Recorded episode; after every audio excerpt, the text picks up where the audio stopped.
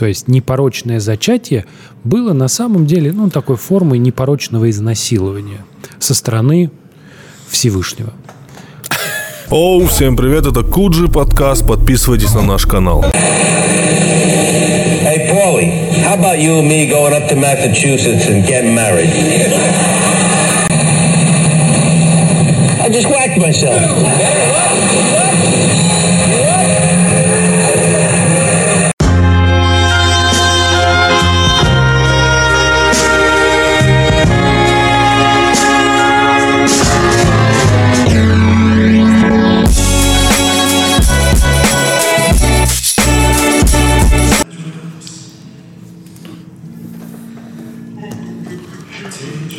Так, спасибо, пришел, Саша. Спасибо огромное.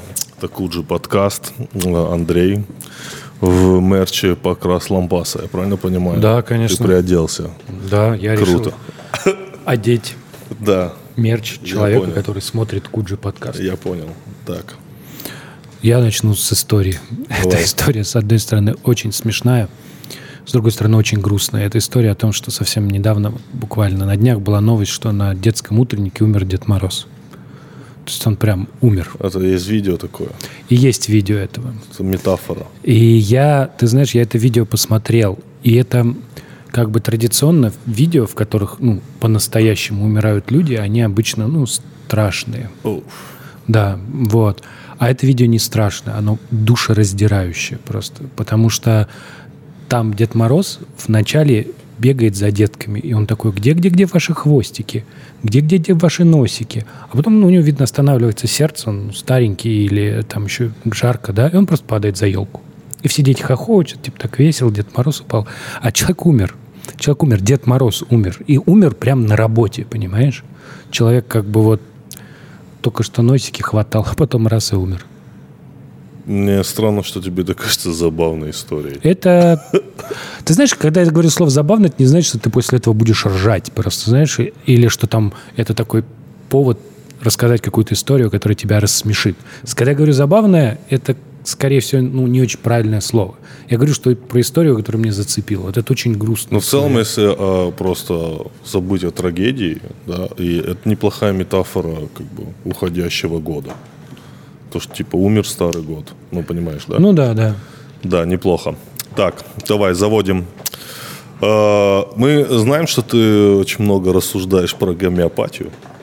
Про Деда Мороза я не должен ничего А, сказать. ну, можешь сказать? Нет, ну что- как, для меня это метафора человеческой смертности. Мне кажется, что это как раз очень большая трагедия, то, что мы не обсуждаем часто вопросы о том, от чего люди умирают. Вот я недавно просто поймал себе на мысли, что ну, там было несколько, так, так совпало, что было несколько подряд некрологов в Фейсбуке, в ленте. И все обсуждают, соболезнуют, но никто не обсуждает, ну, от чего люди погибли. И я на это посмотрел с такой точки зрения, что, ну, мне кажется, смерть человека – это вообще величайшая трагедия, и всегда хотелось бы задуматься о том, а как можно было бы это предотвратить, что пошло не так. Ну, потому что многие смерти, они предотвратимы, но в данном случае вот у человека случился, случился сердечный приступ, а если бы в школе был человек с дефибриллятором, например, а могли бы ли этого человека спасти? Вот, мне кажется, что ну, такие вещи Э. Всегда, когда мне говорят, что кто-то умер, у меня почему-то первый вопрос возникает как раз-таки от чего. Я всегда спрашиваю, от чего умер, и мне как бы это, когда говорят, там, там погиб э, в автокатастрофе, там умер от сердечного приступа, я как раз-таки внутри такой, так, надо, надо поосторожней с сердцем, поосторожней на дорогах и так далее, и так далее. Но как будто бы это все, вот ты как бы вот это внутри тебя село, и дальше это не развивается. Да, никак. мне кажется, что наоборот, когда говорят о смерти, людей чаще всего интересует от чего. Это очень естественный вопрос. Когда ты говоришь, что, ну, там, может, это не обсуждается, может быть, это публично не обсуждается, но все всегда разговаривают. То есть человек Ну. умер от, например, алкоголя или от чего-то еще, или от сердечного приступа. Обычно про это говорят, и в- каждый человек, ему это интересно в первую очередь именно потому, почему говорит Тимур, он примеряет это на себя. Сразу же я такой... Мое наблюдение было из публичного пространства, да, то есть, что никто не обсуждал в публичном пространстве этого. Я, не- я, собственно, так и не узнал, от чего умерли те люди, которых я прочитал А, некрологи, поэтому понял. я, для меня, собственно, эта мысль остановилась. А в данном случае мы как бы вроде бы знаем, от чего умер. Да. Дальше вот следующий вопрос, да, как бы имеет ли смысл обсудить вопрос, а не нужно ли иметь в местах публичного скопления людей кого-то, кто мог бы оказать Всегда. медицинскую помощь. Ну Почему да, это да. Предотвращение смерти, на самом деле, это то, чем должен заниматься человек каждый день. Потому что я иногда такой задумываюсь, насколько хрупка человеческая жизнь. Я такой, оу, я такой, не, надо, надо дальше играть PlayStation. Ну, Да, потому, ну, Конечно, потому что ты же как отделяешь свои, себя мыслями, да. ты же не можешь постоянно думать о смерти. Вот. Поэтому ты как-то вот это вот бесконечное блуждание души, ты его загораживаешь всякими мирскими вещами и там играешь, отвлекаешься. Потому что, ну, еще же проблема в том, что у нас в школе-то какую литературу проходят, да?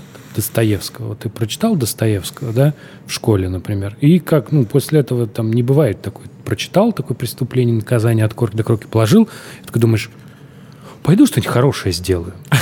Ну, Как бы ты прочитал, такой, Ну, это, как сказать, было смешно, я был единственный раз в Турции, вот единственный раз, вот в те времена, когда все ездили в Турцию. Я вот ехал с аэропорта. эти я- времена никуда не ушли, просто у тебя стало больше денег, и ты Э, перестал Да ездить нет, не знаю. Э, Я как бы и тогда не сильно хотел. И вот мы едем из аэро... А это было турагентство, мы едем из аэропорта в как бы гостиницу, там часа два ехать.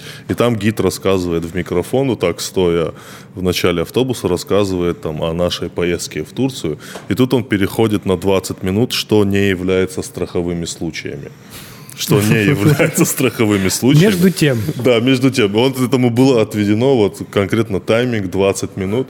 Э, Я так это все слушаю, понимаю, это же все, наверное, как бы реальные случаи. Там она условно говорит, если вы пьяным решили выпрыгнуть с пятого этажа в бассейн, условно говоря, и сломали ноги, это не является страховым случаем. Если вы в зените солнца уснули пьяным под солнцем, и полностью обгорели. Это не является страховым случаем. Я такой, вау, это вот то, что касается от предотвращения. Такой, так, так, так. за так, каждой из этих историй стоит маленькая трагедия. да, да, сто процентов, сто процентов. Нельзя. Вспоминаю мультик Dumb Ways to Die, который запретили в итоге в России. Э, это Рек- это была реклама метро, если не ошибаюсь. Глупые способы умереть.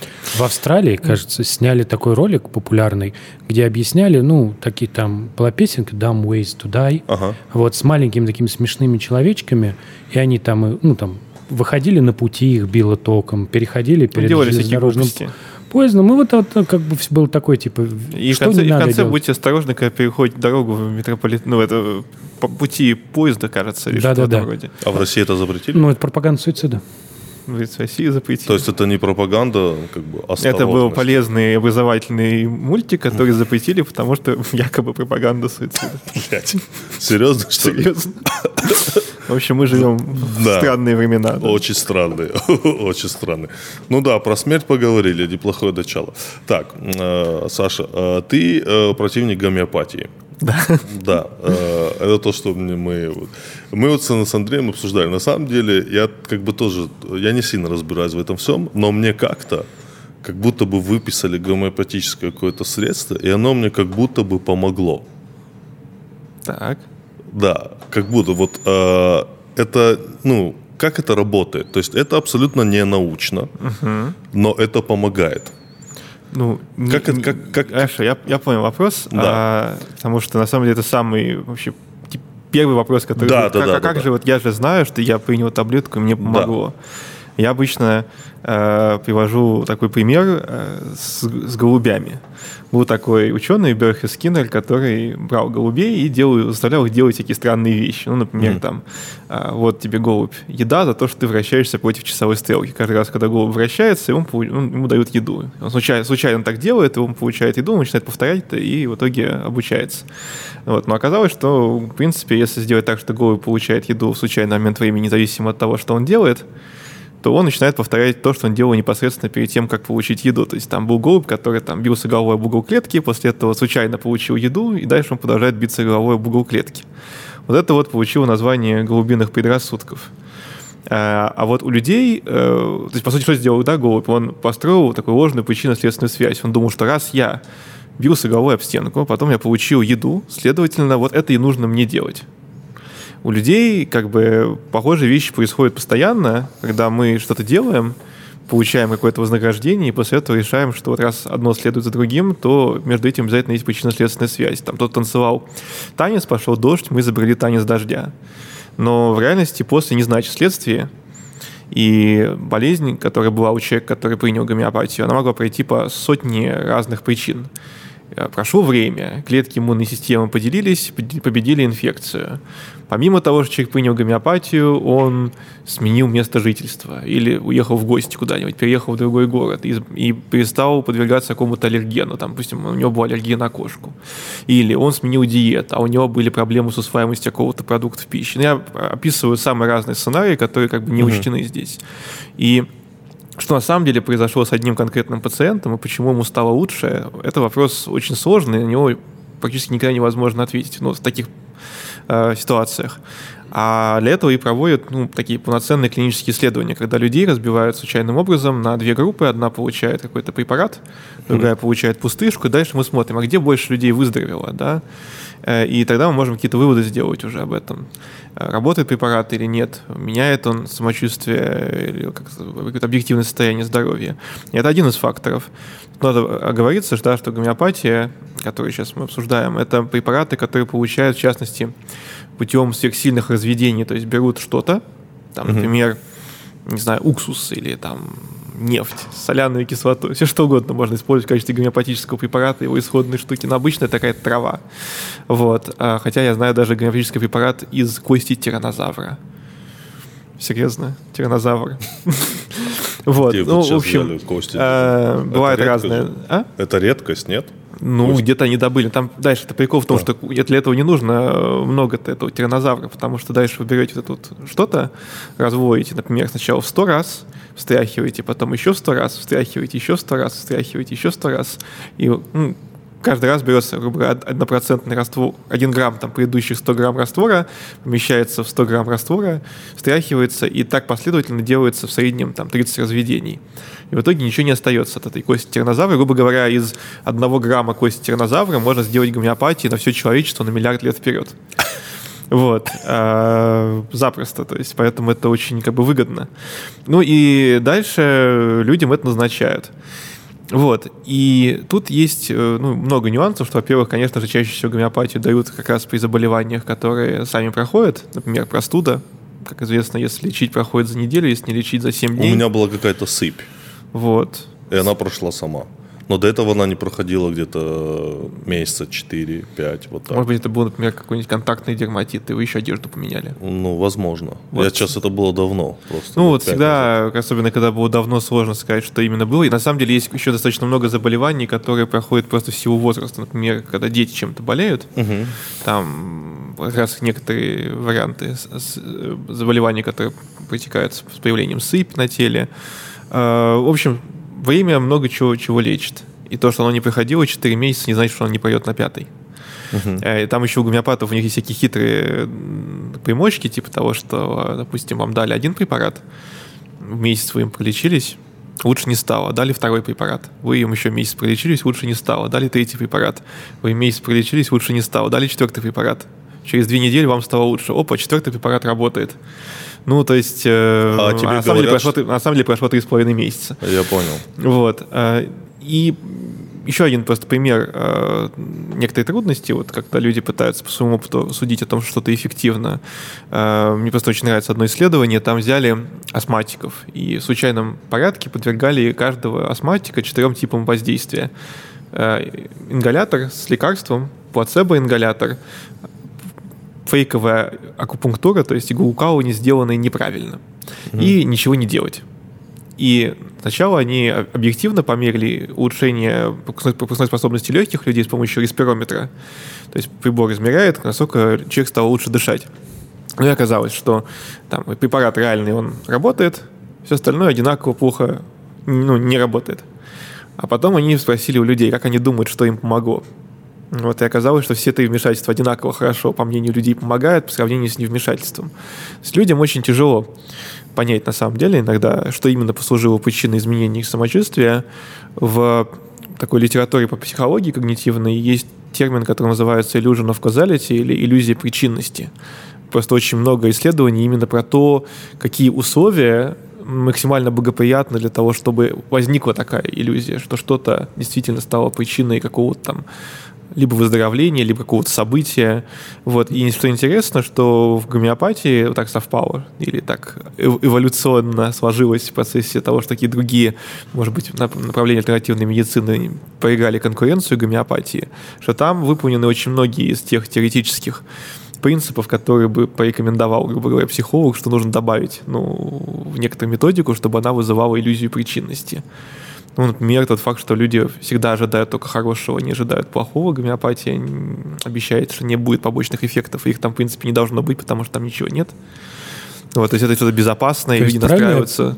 Ответ звучит примерно так, что у тебя бы это прошло, вот в ответ на Тимур вопрос звучит примерно так, что у тебя бы это прошло самостоятельно, вот, а гомеопатия не могла ни помочь, ни навредить, потому что это просто сахарные шарики. Ну, то есть вот примерно так это, правильно? Ну, вкратце, да. Сегодня у нас интеграция с Рокетбанком, и мы сегодня поговорим про то, как тяжело жить в мире кэша, и не только. Я как человек, который... Очень тяжело. Ты так говоришь, как будто ты там жил. Я, я чувак, я потерял карты. Вот я начну историю так. так. Да? Я не буду рассказывать, как взрослому человеку стыдно такое рассказывать. Угу. Ну, вот, в общем, потерял я все карты. И оказалось, что надо вот жить с деньгами, с такими бумажными. Во-первых, оказалось... Очень сложно это. Во-первых, оказалось, что ты как бы много бумажных денег с собой не унесешь. Знаешь, я как-то вот знаешь, не из 90-х, то есть, как бы мне кажется, что если у тебя какая-то пачка, и она резинкой так вот перекручена, это уже прям перебор. Там одна-две uh-huh, бумажки. Uh-huh, uh-huh. Вот. Вторая история, ты вообще нигде, нигде в каком-то нормальном месте невозможно получить сдачу. Сто процентов. Вот. Особенно это, конечно, касается таксистов, чувак. Просто вот, ты же понимаешь, какая такая история? И вот ты такой, так, вы доехали, все, у тебя там счет, разумеется, да, счет 490 рублей. Да. Вот. Ты ему даешь 500, он такой, спасибо, и все.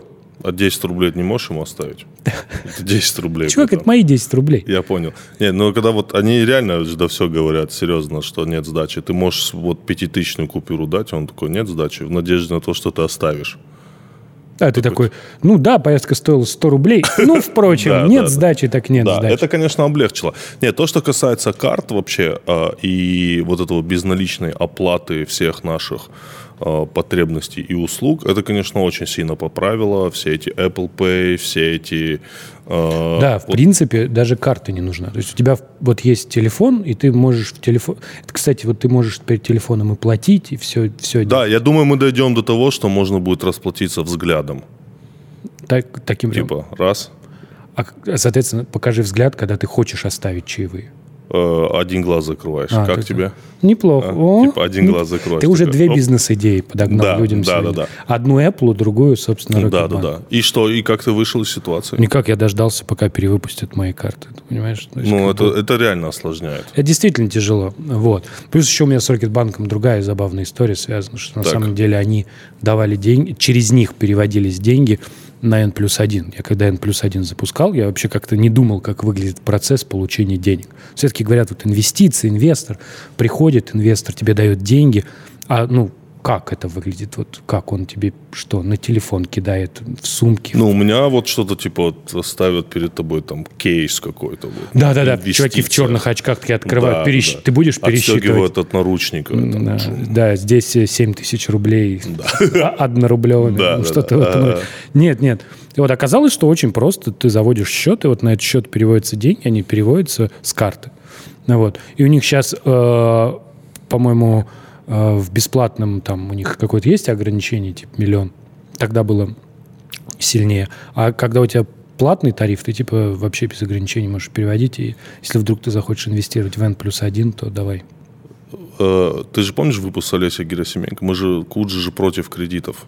А это не про кредиты, у них дебетовые карты. У Крок это только дебетовые карты? Да, да. и вот а, эта ну карта... Только... Вообще, я понял, были бы деньги, трать как хочешь, да, Рокетбанк тебе Те поможет, деньги, да. которые твои уже. Ну, Я который понял. ты заработал или получил иными. Супер. Но у меня вот тоже была такая история. Смотри, э, э, я вот переехал в другую квартиру, в новую, и, мне в какой-то момент там отключили электричество. Я вообще, блядь, не знал, что в России такое возможно, что тебе, ну, точечно отключают электричество.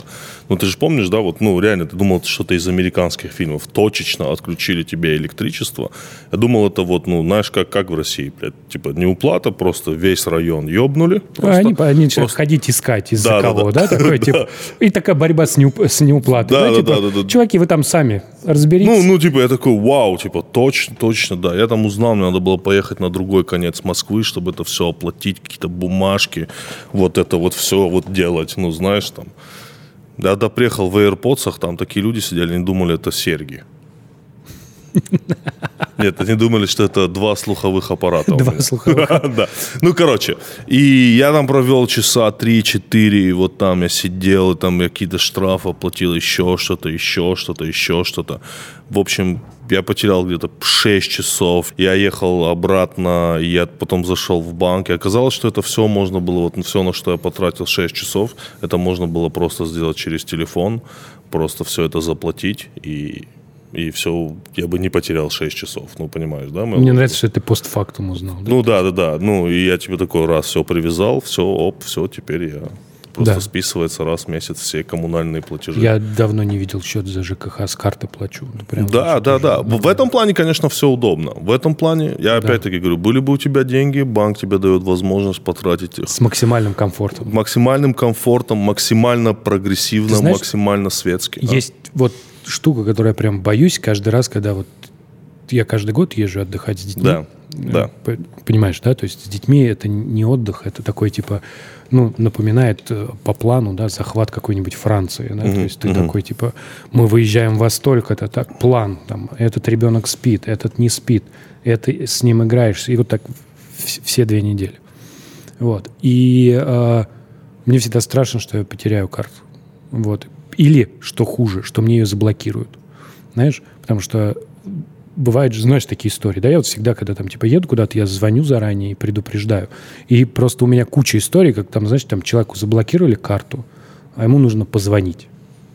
Ну, чтобы разблокировали карту, нужно позвонить. А он, например, там в Италии. И вот он должен взять телефон и позвонить в банк из Италии, позвонить. То есть как бы роуминг, вот это все. Где там будет вот это традиционно ду-ду-ду-ду, музыка играет. Да. Ваш звонок очень важен для нас. Вы уже 17 в очереди, к вам вернуться через 40 минут. Вот, и ты, значит, дождался, а тебе говорят, а, не, ну, надо было предупреждать.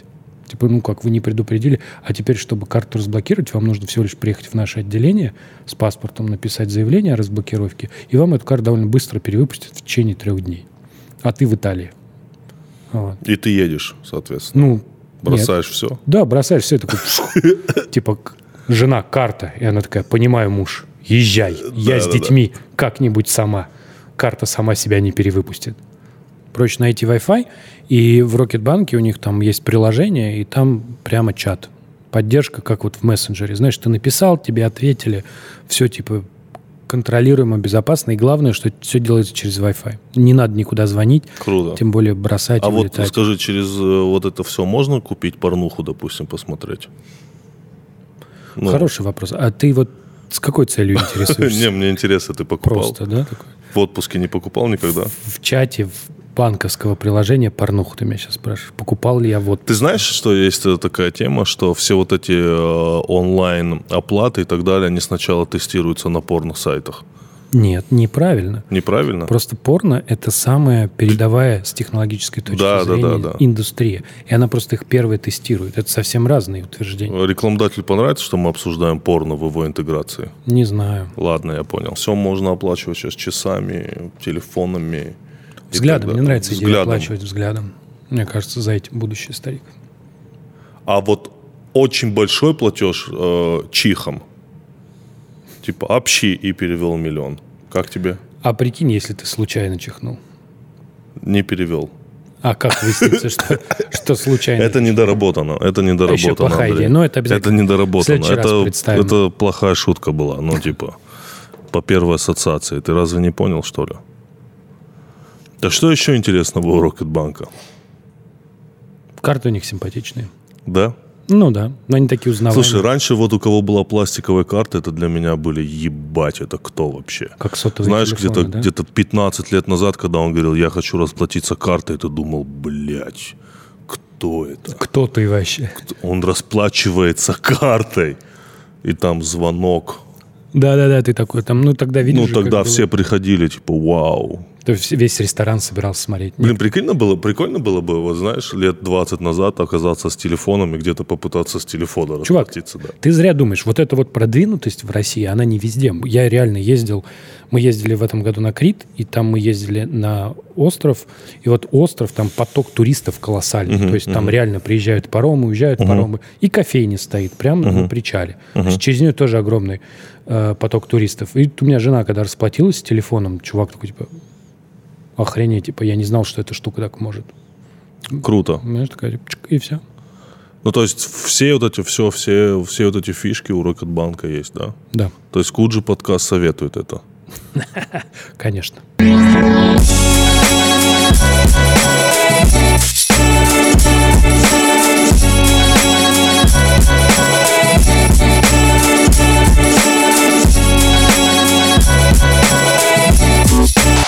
Убеждают ли человека рациональные аргументы? Вот ты ведь много же ездишь, ты много разговариваешь с людьми, ты читаешь лекции, в том числе и связанные со своими книжками. И это вот, вот такой вот вопрос, убеждает ли это людей? Ну, то есть ты им приводишь большое количество рациональных аргументов. Ты говоришь, вот есть это, вот есть это, вот есть это. Вот. Но в конечном итоге, вот ты сам сейчас приводишь пример, где, грубо говоря, вот есть три группы астматиков, четыре группы астматиков. Например, да? Одна группа, но они, ну, неважно, Да, ну, они в случайном порядке Да, получали. вс- вот кто-то из них что-то получал, и люди, которым типа назначили акупунктуру, они себя воспринимают лучше. Да? То есть в каком-то смысле это ты говоришь, что вот есть объективные аргументы, которые они апеллируют к тому, что вне человека. А вот у человека есть еще вот его там вот мироощущение. Ну, убеждают не всех, конечно, далеко не всех. А, Факт в том, что некоторых убеждают. То есть все зависит от того, насколько индивиду... ну, от индивидуальных особенностей, у человека. На кого-то действует вообще, в принципе, рациональный аргумент, на кого-то они действуют крайне плохо, потому что люди вообще как-то, э, например, склонны некоторые больше опираться на какие-то авторитеты или исключительно на свое собственное мнение, их вообще не интересует, что другие люди говорят. Или, например, если человек верит в какие-нибудь теории заговора, то он скажет, ну, вообще Это, вся кстати, ваша... обычно очень рациональные вся, люди. Вся ваша наука это просто э, заговор рептилоидов, поэтому я буду делать ровно все, ровно все Как мне это наоборот. нравится. Ров- Просто, просто на- на- наоборот. То есть, если в научной статье сказано, что э, гомеопатия это плохо, значит заговор, заговор фармкомпании. Если в научной статье сказано, что, э, скажем, там, я не знаю, уринотерапия это плохо, значит уринотерапия это хорошо. И это тоже скрывает корпорация. Я, Вот, то есть, у- но э, на- на- Моча. на- на- Моча. Лечится мочой. ту- я, кстати, какое-то время верил в теорию заговора о том, что СПИДа не существует, потому что там были, ну, достаточно для меня, ну, такие серьезные аргументы. Просто все теории... Вот это, это, кстати, забавно, потому что все теории заговора, они на самом деле ужасно рациональны. Да, То есть, да, да, да. Ключевое, ключевой эффект, который часто работает на людей, это то, что люди не понимают случайности. Да? То есть вот, ну, вышел, вот вышел человек проводить утренник, да, Дед Мороз, и Да. умер. Да. Вот. И потом, потом люди будут смотреть и какие-нибудь близкие, и они скажут, были знаки. Были знаки, потому что тебе кажется, что вот, ну, случайность, она, ну, не такая какая-то. понимаешь? Если в теории заговора звучит слово «корпорация», то я сразу в это верю. Ну, вот я такой, что если там звучит слово, как вот фармацевтические корпорации, они заинтересованы в том, чтобы гомеопатия не существовала, я в это верю. Или гомеопатические корпорации существуют, вообще лобби гомеопатии сильное вообще в мире фармацевтики. А, ну, раз этот вопрос задан, то я как раз хотел свежей историей поделиться. А, значит, э, недавно вышел страшный, разоблачающий ролик про меня. Так, Вот, э, про то, значит, что значит, Александр Панчин, не только Александр Панчин, там еще упомянуто несколько человек, э, которые как раз известны э, выступлениями против гомеопатии. А, Значит, мы представляемся в таком страшном свете, что мы чуть ли не узурпировали всю научную власть в Рептилоиды. России. Да, потому что ну, я член комиссии по борьбе с лженаукой, и что вот комиссия-то хорошая, она же борется с Комиссия Российской лженаукой. Академии Наук. Комиссия Российской Академии Наук хорошая, но почему же она признала гомеопатию уже наукой? А потому что на самом деле ей заправляет такой вот Панчин, ученый-неудачник, Ага. который, значит, э, танцует с девушками танцы, потому что был обделен женским вниманием в юности.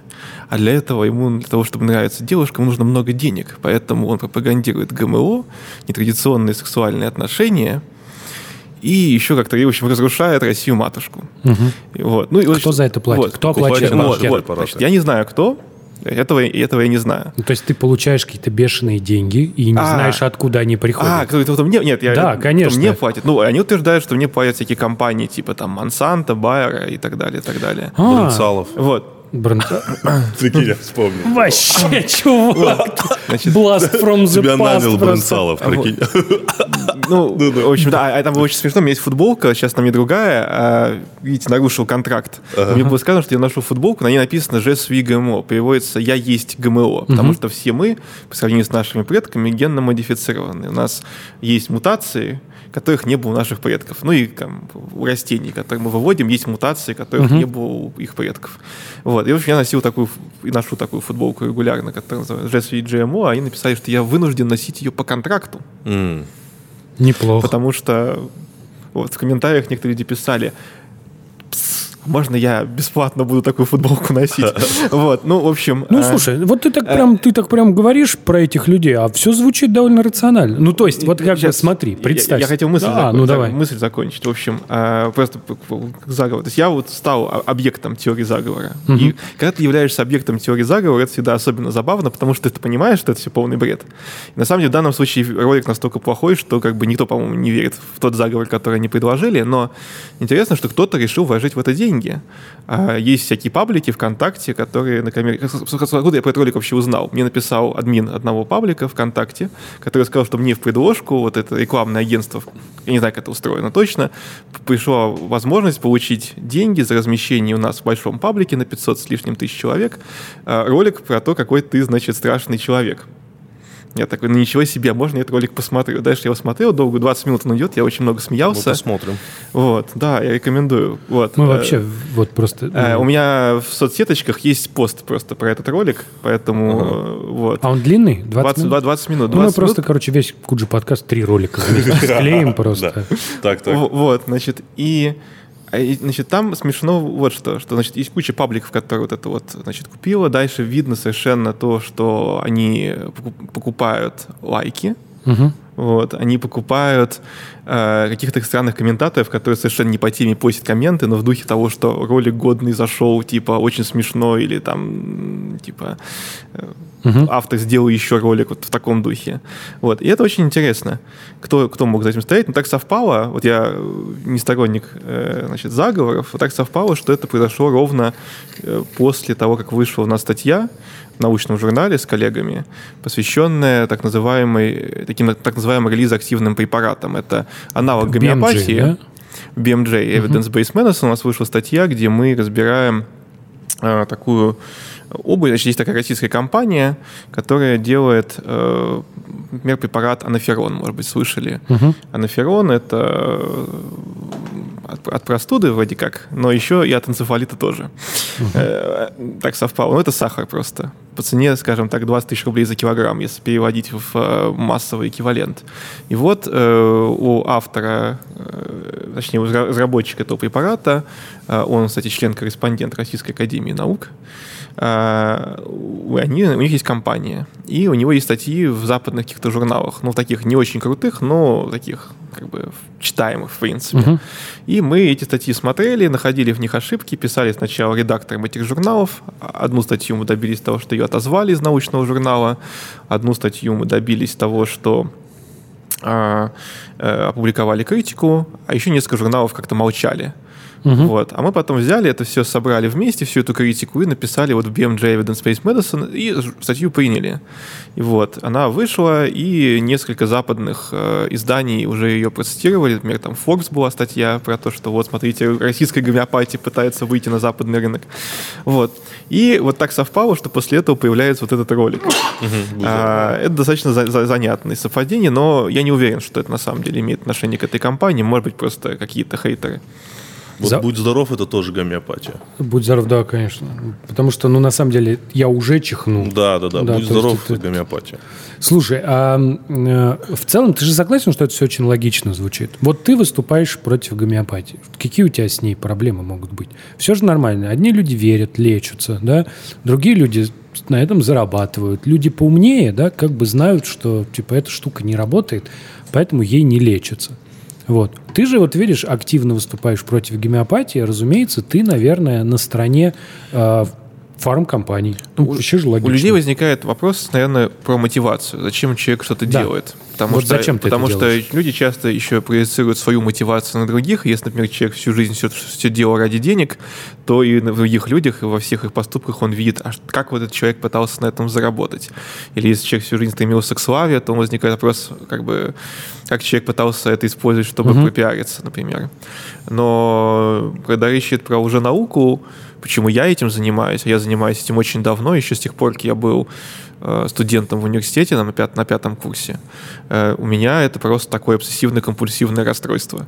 Ну, я не знаю, как это еще назвать. Вот есть такой ролик э, в YouTube, называется «It's my OCD». Это мое обсессивно-компульсивное расстройство переводится. Там два американских кажется, юмориста, значит, певца, они, значит, обыгрывают такую сценку, где один человек, он сидит вот э, в таком кресле, э, а второй в, в таком в халате, изображая себя врача, он, значит, берет там, расклеивает картины. Вот вешает одну картину, вторую картину, а третью он повесил немножко под косым углом. Потом он, значит, э, берет и там вешает штаны какие-то на вешалке, а а у них одна штанина ниже, чем другая. И этот человек на это все смотрит, у него, значит, начинает там кипеть глаза, потом, значит, в какой-то момент не выдерживает, он скакивает из-под припев песни I'm gonna make it right, я сделаю это правильно, он встает, идет, перевешивает картину, подшивает штаны, там, раскладывает одежду в гардеробе в порядке, значит, там, от цветов радуги, вот, там, а, и, и- и так далее. Вот, у меня что-то похожее по отношению к тиражируемым всяким мифам. Вот, когда впервые я начал пользоваться интернетом, у меня это в жизни случилось э, достаточно ну, поздно. То есть э, где-то как раз, ну, по-хорошему, да, то есть так, чтобы лазить по интернету, а не просто скачивать оттуда какие-то важные для меня файлы. Вот. Ну, это вот был там, там пе- пе- первый курс университета. Я, значит, начал ходить на всякие интернет-сайты, всякие форумы и удивляюсь, как же вот люди могут такую дичь нести в области, в области, в которой я разбираюсь. То есть я биолог по образованию, естественно, в основном это были какие-то биологические темы. Ну вот, например, там ВИЧ не существует. Я такой, «Пф, как Нет. это не существует? Вот, вот мы его тут из- недавно на вирусологии, мы геном этого вируса изучали. Вот белки, вот последовательность аминокислотных белков ВИЧ это тоже не существует. Это нарисовали просто из фломастера вот эти вот аминокислотные последовательности, которые в базе данных можно скачать. То есть ВИЧ существует. ВИЧ существует, да. А, но сейчас уже там в комментариях должны появиться, значит, что я это и этими компаниями куплен. Вот. Э, Так вот, и я начинал спорить просто, просто, просто спорил с людьми. А потом в какой-то момент я подумал, ну вот я спорю с людьми в интернете, и эти споры их никто не увидит, и как бы я одного человека и то не факт, что его можно переубедить, потому что на самом деле переубедить того, кто с тобой спорит, чаще всего тяжело. Это легче произвести впечатление на тех людей, кто читает. Ну, на тех, Кто с кого- не кто, кто- кто еще не сформулировал настолько жесткую точку зрения, чтобы с пены у рта что-то доказывать, ну, условно. А, и тогда я в какой-то момент э, подумал, что надо бы это как-то оформить в более осмысленный вид какой-то. А, и так совпало, что мне предложили попробовать себя в роли автора научно-популярных текстов для новой газеты. Мгм. И вот я для новой газеты написал несколько текстов. Сначала написал один текст, он был чисто научно-популярный, без разоблачений, про э, то, что можно узнать по геному человека, про него. Статья называлась «Предъявите ваш геном». А, и после этого меня, меня пригласил главный редактор э, на пьянку или что-то типа того. Вот. И там, значит, меня попросили выложить душу, что еще у меня, значит, на сердце. И я начал рассказывать, что вот и эти гомеопаты пытаются пустышки продавать, и вот и против генной инженерии какую-то ерунду рассказывают, и вот про ВИЧ э, что-то не то, значит, э, в общественном пространстве рассказывают. И редактор мне говорит, а вот пишите про все это. Типа, хорошо, получилось первый раз, давайте дальше. А, а потом я начал это все выкладывать в блог, все эти статьи, а потом как-то блог зажил своей собственной жизнью, я начал как же блогер себя видеть, а потом меня начали звать уже как-то где-то выступить там на ТВ или что-то рассказать э, в виде лекции. Вот. Ну и как-то вот это вот э, мое стремление просто кому-то сказать, что он в интернете не прав, превратилось вот в то, чем я занимаюсь сегодня более масштабно. Но ты согласен, что со стороны ты можешь, вот когда ты кому-то объясняешь, что он не прав, ты можешь выглядеть тщеславно. Ну, то есть ты выглядишь как человек, который типа... Мне кажется, нет, потому что если биолог по образованию тебе говорит о том, почему это лекарства, не лекарства, и как ты сейчас мне говоришь про белки и так далее, что они разлагаются. Ну, вот. ну я как бы поним, ну, я понимал, да, но mm-hmm. опять-таки возвращаясь к вопросу, что когда я думал, что СПИДа не существует, это заговор фармацевтических концернов и корпораций. Опять-таки слово корпорация. Mm-hmm. И они тебе говорят о том, что СПИД борется с двумя недугами общества 80-х. Это наркомания, гомосексуализм. И то, что СПИД появился из Африки, где в целом э, человек в непосредственном контакте с дикой природой, природой, и он может пораниться и заболеть там чем угодно. И ты во все это так веришь, веришь, веришь. Но когда ты рассматриваешь болезнь под микроскопом, когда ты рассматриваешь его в пробирке, это совсем другое. Поэтому тут я бы не сказал, что есть какой-то... Это как будто бы за тебя отвечаю. Нет, ну как будто бы тут нет тщеславия. Тут наоборот, э, вот самое ценное мнение в 21 веке это мнение, которое обосновано какими-то знаниями. Какой-то, какой-то фактуры. Вот, вот оно фундаментировано, оно зацементировано знаниями, а не просто предположение. Но понимаешь же, это вот такой вопрос, это же все равно мнение. Ну, я бы сказал так, что тщеславие все-таки выражается в форме того, как это преподносится. То угу. есть, если бы я пришел а, в ту же там новую газету, да, и моя статья выглядела так, смотрите, вот вы все тупые, я биолог, я знаю верьте мне, вот смотрите, ВИЧ существует, все, точка. Это не обсуждается, а если вы считаете иначе, то вы просто не учили биологию. Но в реальности вот все эти там научно-популярные тексты, эти споры, они же не так строятся, они строятся именно как раз на изложении аргументов. То есть почему мы думаем, что это так, а не иначе. То есть когда я говорю про гомеопатию, да, я же не говорю просто, типа, верьте мне, гомеопатия не работает. Я объясняю, смотрите, вот столько-то разведений, там нет действующего вещества, вот клинические исследования. Они показывают, что гомеопатия не лучше, чем пустышка. Вот ссылки на эти исследования. Желающие могут пойти по этим ссылкам посмотреть, как проводились эти исследования. Вот почему люди думают, что это работает, хотя оно не работает. Вот исследования психологов, которые изучают иллюзию причинности. Да? То есть выстраивается некоторая аргументация. Но дальше человек может сказать, знаете, я плевал на эту аргументацию, моей бабушке помогло, и все. Ну, как бы в этом случае ничего не поделаешь, но я не вижу ничего такого тщеславного в том, чтобы аргументировать свою точку зрения. Нет, это просто скорее какая-то мой собственный вопрос. Зачем люди вот делают то, что они делают, когда они занимаются популяризацией или рассказом о науке? Да, потому что я тоже часто не могу пройти мимо какой-то херни в интернете, и, в общем-то, я еще как бы я и человек-то в жизни не слишком вежливый, а в интернете так и вообще. И это часто как-то, ну, люди, знаешь, вот человек написал прямо адскую глупость, он говорит, это глупость. А он тебе говорит, а почему ты мне так невежливо ну, сказал, ну, что это не, Вы ученые просто э, свысока смотрите на обычных людей. Что вы имеете на это право? Не, вы имеете на это право. Вы, вы как бы умнее всех. Вот видишь, ты вы... до этого сказал нормально. А как только я сказал, что когда вот в интернете пишут, ты такой сразу, так, это свысока. То есть в, нет, писать да, в интернете нет. это тщеславие. Блин, если бы я был бы ученым, обладал вашими знаниями, я бы, возможно, бы с вами сейчас не разговаривал, ребята. Ну, Где-то там, да-да-да. Я к тому говорю, что, ну, знание, знание, знание, знание – это все. Это вот все, неважно. Скажи, а у тебя бывает как, когда как-нибудь, что вот есть какое-то знание, которое вот у тебя его нет, а тебе бы его очень хотелось иметь? Ну, я постоянно иду и читаю что-нибудь. Нет, вот на, до А такого именно, уровня. или именно такого уровня, что хотелось бы знать, но, но уже не сможешь. Но, То есть- но- но узнать его не получается. Не получится. Потому что я вот, Не например, получится в принципе. я просто как-то, я же преподаю в МГУ, и я вот ставил зачет, а у девушки в качестве там курса написано венгерский язык, и стоит пятерка. И ты- Прикинь, я думаю, венгерский язык. И я так, мне в этот момент, я вообще до этого никогда не думал про венгерский язык, мне прям захотелось, чтобы я знал венгерский язык, понимаешь? Мне Чтобы ей в этот момент что-то сказать на да, венгерском. на венгер... Типа, Она такая раз тебе такая ответила. ты Да, да, да. Вообще было бы круто. Вот э, я понял, что я не выучу никогда венгерский язык. Я бы хотел уметь делать компьютерные игры. О, Да. да, вообще. Это круто. Это было бы круто. То есть прям вот сесть и мочь написать какую-нибудь. Да, да, Вот. но и при этом есть ощущение, что это научиться этому заняло бы у меня столько времени, что мне пришлось бы бросить все лет на 10. Да, это похоже на правду. Вот, еще найти команду. Да, который бы вместе делал.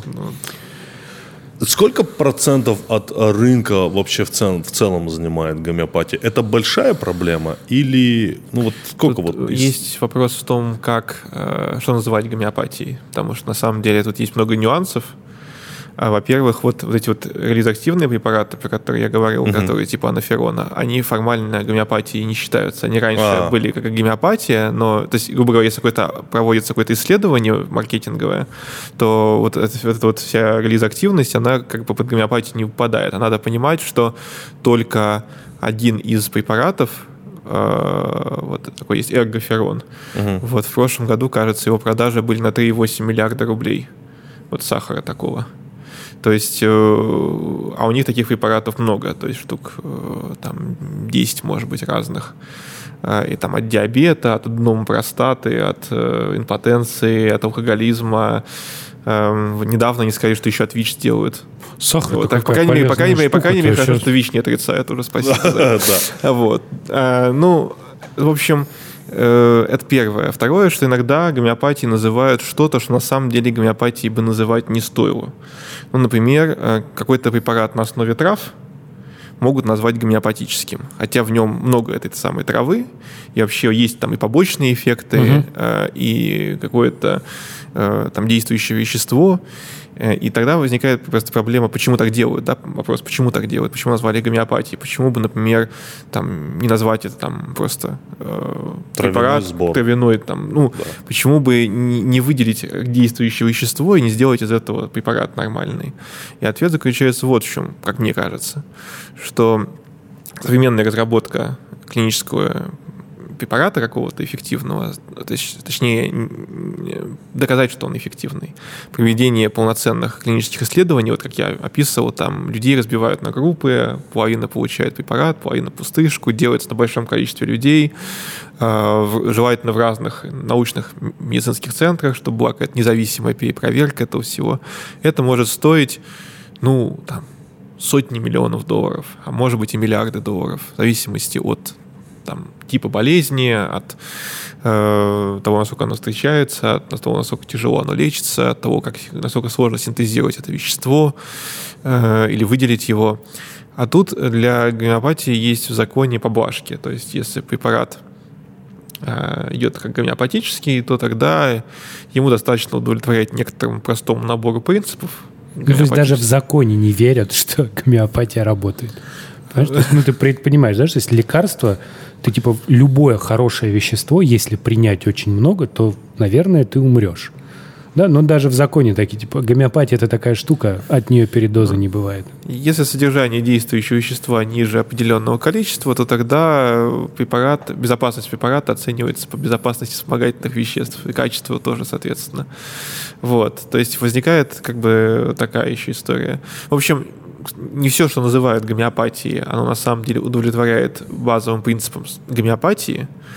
Э, Есть то, что гомеопатией не называют, но что по факту является гомеопатией.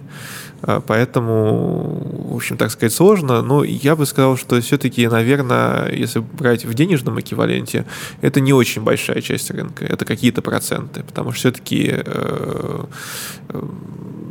ну, скажем так, других препаратов, если мы берем не только нормально работающие, но еще ведь не только гомеопатия, да, это не то, что фигня, есть еще куча всяких фуфломицинов, э, так называемых препаратов, не имеющих доказанной эффективности, но имеющих действующее вещество, а, то ну, их, их, их, их доля на рынке просто существенно больше. Ну, по типу там орбидол, вот это вот все, да? Ну, типа, вот, да, с орбидолом история такая, что, да, там достаточно плохие данные в его пользу. То есть какие-то исследования есть, угу. но они не то чтобы впечатляющие. И, в общем, непонятно, работает Мне кажется, он или нет. довольно существенную часть рынка должны занимать вот эти вот. всякие, знаешь, типа Колдрекс которые типа не лечат, а просто там... Сбивают симптомы. А вообще, Какой-нибудь там терафлю очень такой. Да. А вообще, в целом, вот если так оценить, а, вот рынок лекарств в России, это же он в плачевном же состоянии в целом. Ну, ну фармацевтика вот, же у нас намного хуже. Ты приходишь в аптеку и смотришь на, на вот первые вот э, витрины и понимаешь, что на витринах, ну, скажем так, больше половины можно смело сжечь. Просто вот, вот. Вот, допустим, что вот из того, что мы пользуемся? Вот терафлю. Нет, ну терафлю, он как бы симптомы сбивает, да? ну, температуру снимает. Да. Там же этот процетамол есть. А, воспаление снимает. То ага. есть э, в этом смысле как бы терафлю он делает то, что, то, что он должен делать. А поэтому терафлю я бы сюда не отнес. Но другое дело, что, опять же, да, это симптоматическое. Да, просто сбивать симптомы и все. Ну, есть нюансы, ну. вот, э, но, грубо говоря, какой-то положительный эффект у этого есть. А, а я имею в виду то, что то, что массово на витринах нам предлагают, кучу каких-то странных там э, иммуномодуляторов, кучу каких-то БАДов, кучу каких-то э, препаратов, э, вот, вот этих всех реализоактивных гомеопатических, э, какой-нибудь там ацилококцинум, гомеопатии с печенью утки от гриппа, э, там разведение 10 в минус э, 400 степени.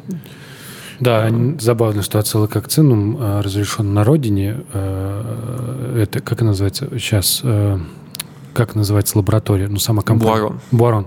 Да, во Франции разрешен, да, ну и в России. Больше практически нигде.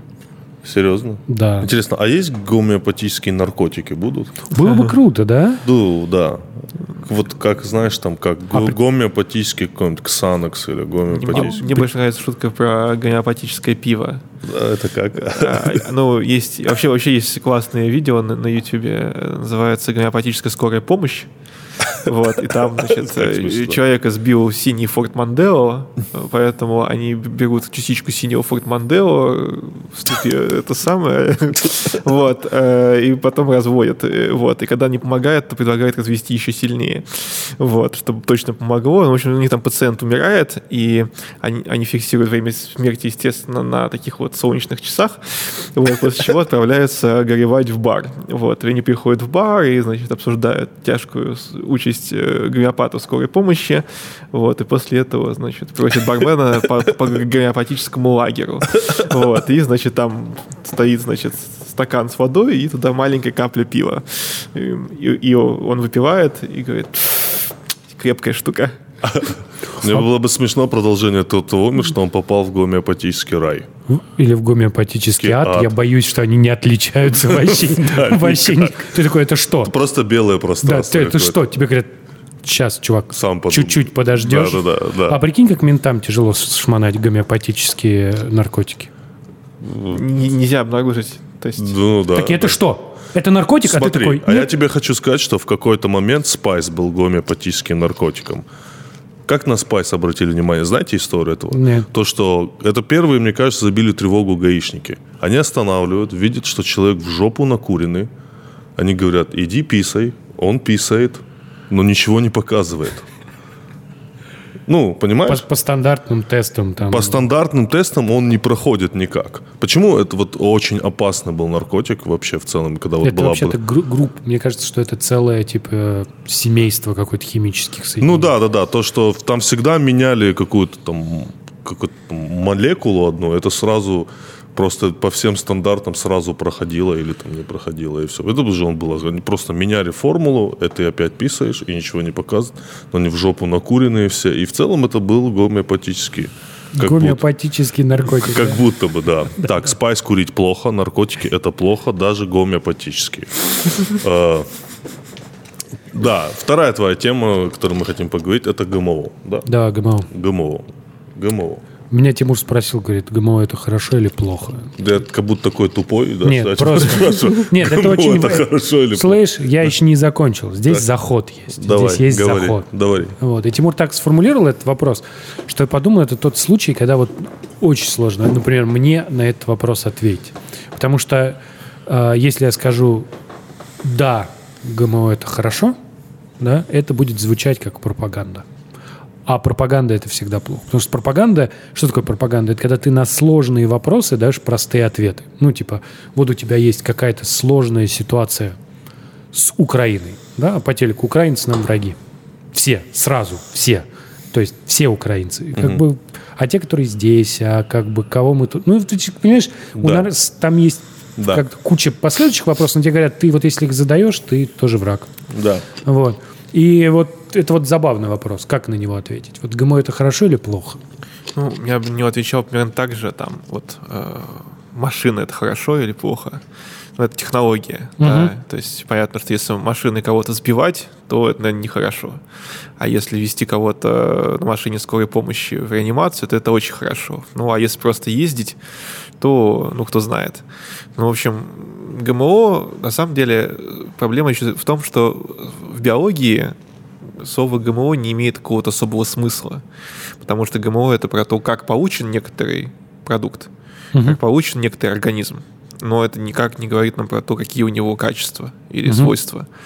То есть, э, вот когда я говорю про футболку, что мы все, мы все ГМО, на ней написано, да, это как бы, ну, на полном серьезе, да, мы все генетически отличаемся друг от друга, и мы отличаемся генетически от тех организмов, которые были до нас, и наши потомки будут отличаться генетически от нас. И при этом какие-то из мутаций, которые возникают сами по себе, независимо ни от чего, а мутации возникают независимо ни от чего, просто неизбежно при копировании ДНК возникают мутации. Они могут возникать где угодно, они могут привести к самым разным последствиям. И иногда это приводит э, к каким-то клевым последствиям. Э, если мы говорим просто про обычную такую эволюцию, у вас может быть вот в процессе селекции какой-нибудь там кукурузы так совпало, что где-то такая мутация возникла, из-за чего кукуруза стала крупнее, ее селекционеры отобрали, и в итоге вот через серию таких мутаций отобрали ту современную кукурузу, которую мы едим. А, но при этом могли происходить какие-то другие мутации. На примере той же кукурузы, например, было известно, что некоторый ген поломался, а ген был нужен для того, чтобы синтезировать некоторые жирные кислоты. И в итоге современной кукурузы стало больше, но в ней стало меньше содержания вот этих жирных кислот. А потом приходят генные инженеры и исправляют этот ген так, чтобы было так, как было раньше. В общем, э, ГМО — это про то, как мы вносим мутации. Если мы делаем это в лабора- в лаборатории, если мы это делаем с помощью инструментов генной инженерии, то это будет ГМО. Но с помощью инструментов генной инженерии мы можем сделать то же самое, что происходило само по себе. Или могло бы произойти само Я по знаю себе. две такие классные истории. Одна история это про средневековые арбузы. Ну что, средневековые арбузы, они почти полностью внутри были белые. Там было очень мало красного, и у них по-другому располагались семечки. И вообще, если ты увидишь арбуз на картине, ну, на натюрморте, да, ты его не узнаешь. Просто ты не поймешь, что это за хрень. Вот. А вторая история – это история про это как раз история, что в результате селекции стало лучше. А другая история, что в результате селекции стало хуже, это история с помидорами. Дело все в том, что типа э, всем нравятся красивые помидоры, чтобы они со всех сторон были одинаково красные. Это, это очень красиво смотрится. Вот. И стали выращивать помидоры, которые вот красиво краснеют. И оказалось, что это сказывается на там вкусовых свойствах, в том числе содержании глутамата, что вот обычные помидоры, которые, знаешь, тут зелененький, тут красненький, он вкуснее объективно, там типа лучше и больше нужных веществ, поэтому так воспринимается. А ты хотел как лучше и получил красивые помидоры, но безвкусные. Вот. И там была история про то, что как раз вот была новость, кажется, в прошлом году, что генетики решили, нашли, как это поправить, типа надо обратно там что-то включить, и будут и красные помидоры, вкусные. И вот в этом как бы недостаток селекции как метода, что мы отбираем какой-то признак, за этим признаком, возможно, стоит какая-то мутация, которая приводит к этому признаку, но отбирая по этому признаку, мы как бы сами того не желая, можем отбирать еще какие-то другие мутации, которые просто с этой сцеплены, то есть вместе наследуются. И в итоге мы хотим отбирать один признак, но отбираем еще три других, которые мы просто не мониторили. И получаем вот такой-то еще нежелательный побочный эффект нашей селекции, направленный вот... э, А как получилось, что ГМО все ненавидят? Ну как так вышло? И Ты говоришь, это просто метод. Давай. Говори, да. говори. Не, ну просто никто так же, никто же не говорит, что вот, ну, типа, вот стол, по- сделанный там, не знаю, с помощью гвоздей, это типа плохо. А вот стол вот собранный, как наши деды собирали, знаешь, без единого гвоздя, это прям вот Ну, нормально. можно найти, наверное, и таких людей. Но на самом деле я думаю, что тут совпало несколько факторов. Первое — это то, что люди боятся то, чего они не понимают. Мгм. Им говорят ГМО. Что такое ГМО? Губернатор Московской области. Вот. Ген морского андатора. Я, я не знаю, то есть вот какие... э, Ну, звучит, да? зв- Звучит как-то ГМО. страшно. Вот. И в итоге это первое. Второе — это некоторый маркетинг, потому что вот мне очень нравится такой мемчик. Нарисованы две э, пачки кукурузных хлопьев. На одной написано «без асбеста». Вот, и комментарий. Будь проклят тот маркетолог, который первый придумал этот ход. И, соответственно, у вас есть как бы что-то такое, чего люди не знают, что такое. И мы напишем, что вот у нас э, без ГМО. И все думают, ага, раз рекламируют как без ГМО, и оно дороже стоит, значит, наверное, ГМО что-то плохое, и лучше я куплю подороже без ГМО. А, Вот такой есть фактор. Ну и дальше было несколько отдельных э, страшилок, которые очень активно тиражировались СМИ. Почему СМИ так охотно это тиражировали, я не знаю. Но Ну, потому что страхи продаются. Страх продается, страх и отвращение продается, ну, на самом деле, часто лучше, чем э, любовь, секс. Ну, то есть вот э, совсем недавно у нас на N плюс один была новость, которую прям очень читали. Типа медицинская история. У человека там случилось внутреннее кровотечение, и он выкашлял сгусток крови, сгусток крови, который в точности повторял кусок его бронха знаешь, со всеми вот ответвлениями, там вот просто кровь застоялась там, закрыла, он выкашлял. И вот, ну, такое типа редко происходит. Вот, это важно, это какая-то медицинская история. Вот, но людей-то ты же понимаешь, что они все это воспринимают, как человек выкашлял кусок Ну, я бронха. могу сказать с точки зрения обывателя, когда речь заходит о ГМО. Вот как ты говоришь, что мы в целом все ГМО, да, но как будто бы нас ГМО, мы мутировали благодаря эволюции в течение тысячу лет.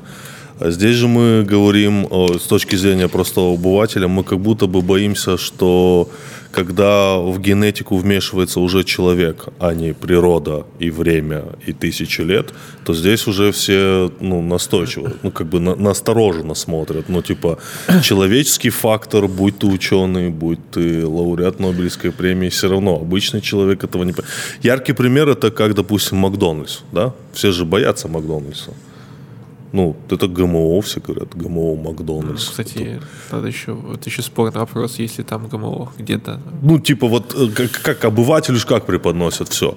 Этим вот, допустим, этой корове кололи стероиды какие-то жесткие, ее кормили анаболиками, показывают эту курицу, которую, вот эти бройлерные курицы, которые, помните, появились в 90-х на рынке, эти окорочка. Ну, помните, российских куриц? Это просто же были, ну, блядь, это просто были какие-то. И когда вот они появились, вот эти вот курицы, вот Нормальные. нормальные такие, джун, да, много мяса оторвал. Ну, и все, соответственно, такие, это ГМО, их накачали стероидами, и все боятся этого. Так, что, что произойдет с нами?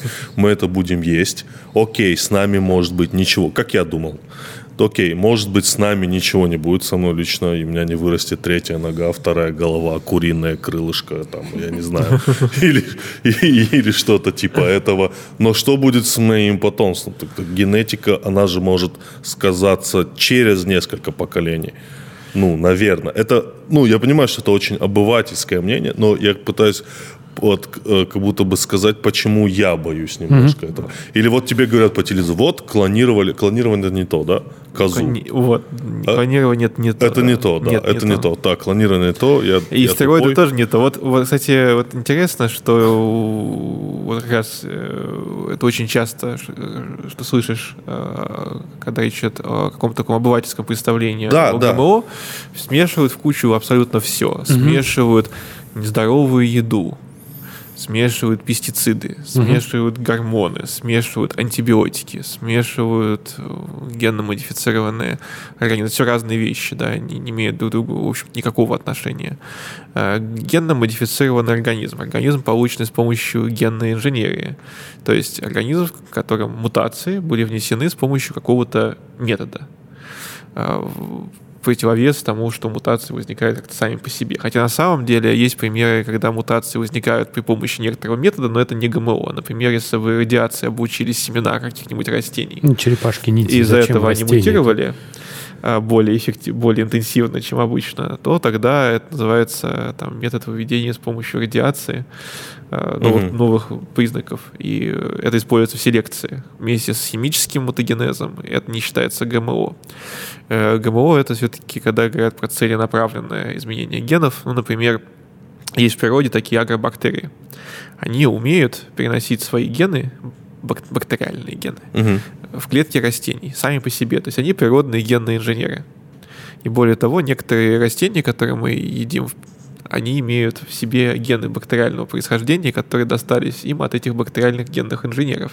Вот, например, весь сладкий картофель, э, батат, он угу. весь генно-модифицированный в этом смысле. То есть в том смысле, что он весь трансгенный, он весь содержит работающие гены бактериального происхождения. А, что сделали генные инженеры? Они подсмотрели, как бактерии это делают, и дальше они взяли, собственно, этих же бактерий и им а, подсунули те гены, которые мы хотим, чтобы они доставляли в клетки растений, и те бактерии, которые раньше доставляли в растения, вот эти гены свои, которые позволяли этим растительным клеткам более активно делиться и производить какие-то питательные вещества для бактерий, вместо этого они теперь доставляют те генные конструкции, которые мы им скажем. А, это один из методов генной инженерии. Есть другие. Например, там есть а, вирусы, которые э, умеют, вирусы в принципе в природе умеют э, доставлять свой генетический материал в клетки самых разных организмов, там и бактерий, и растений, и животных, и грибов и так далее.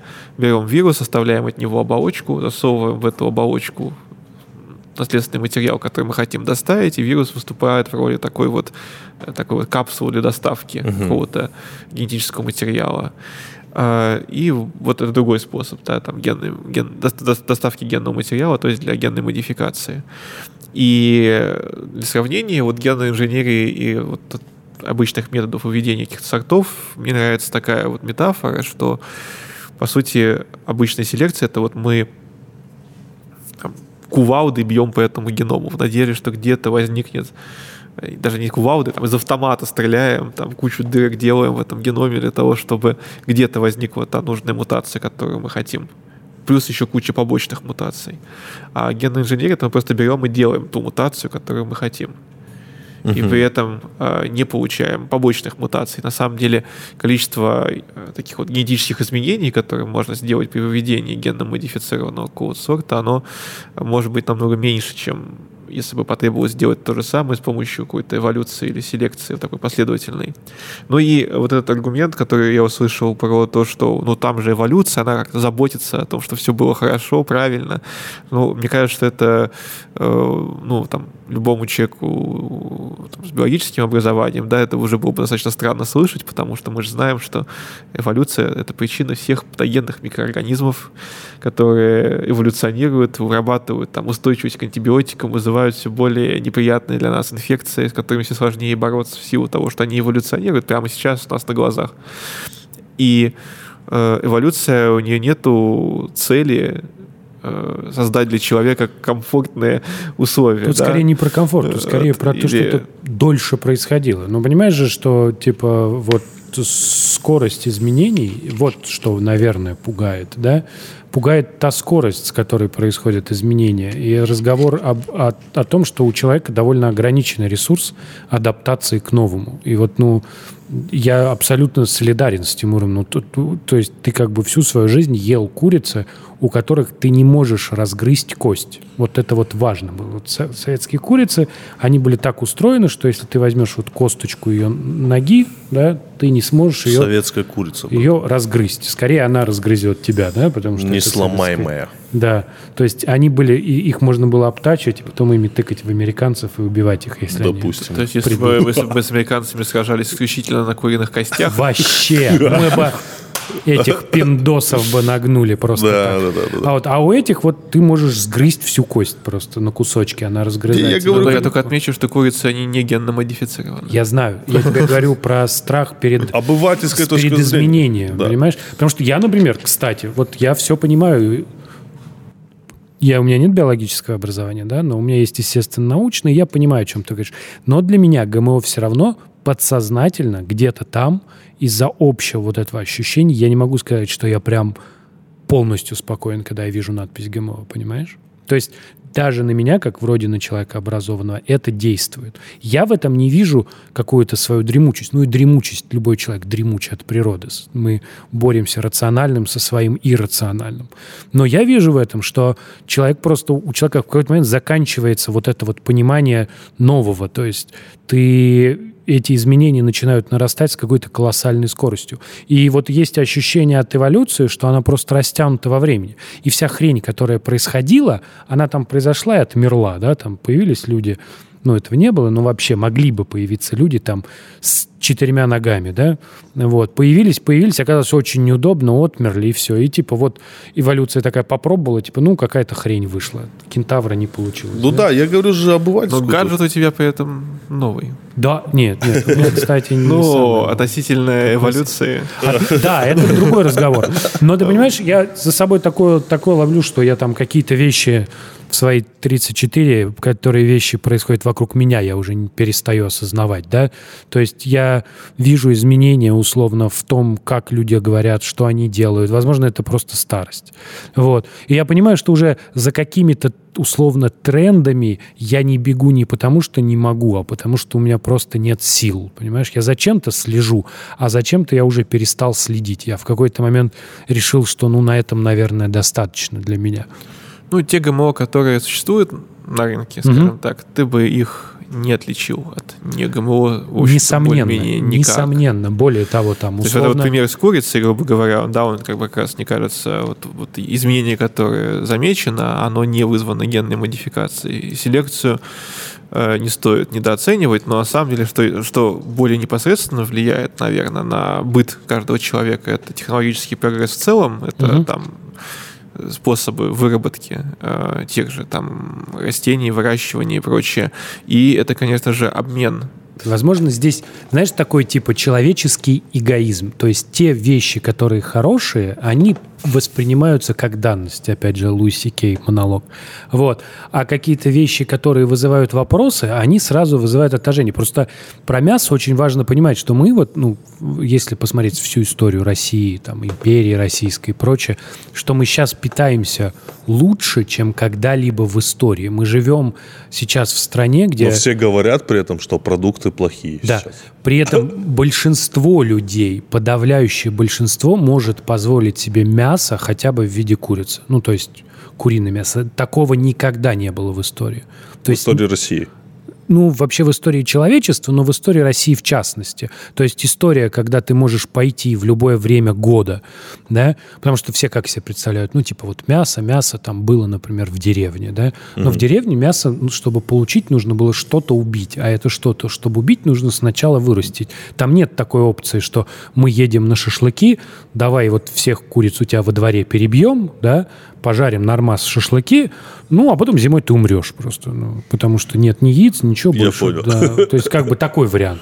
Вот. Сейчас ты просто поехал, купил там 10 килограмм окорочков и Ну, ты знаешь, вот еще у старшего 2 поколения... литра водки, Я- и давай. У старшего поколения же еще устойчивость э, в том, что вот если ты зайдешь в магазин, сейчас все фрукты и овощи, они красивые.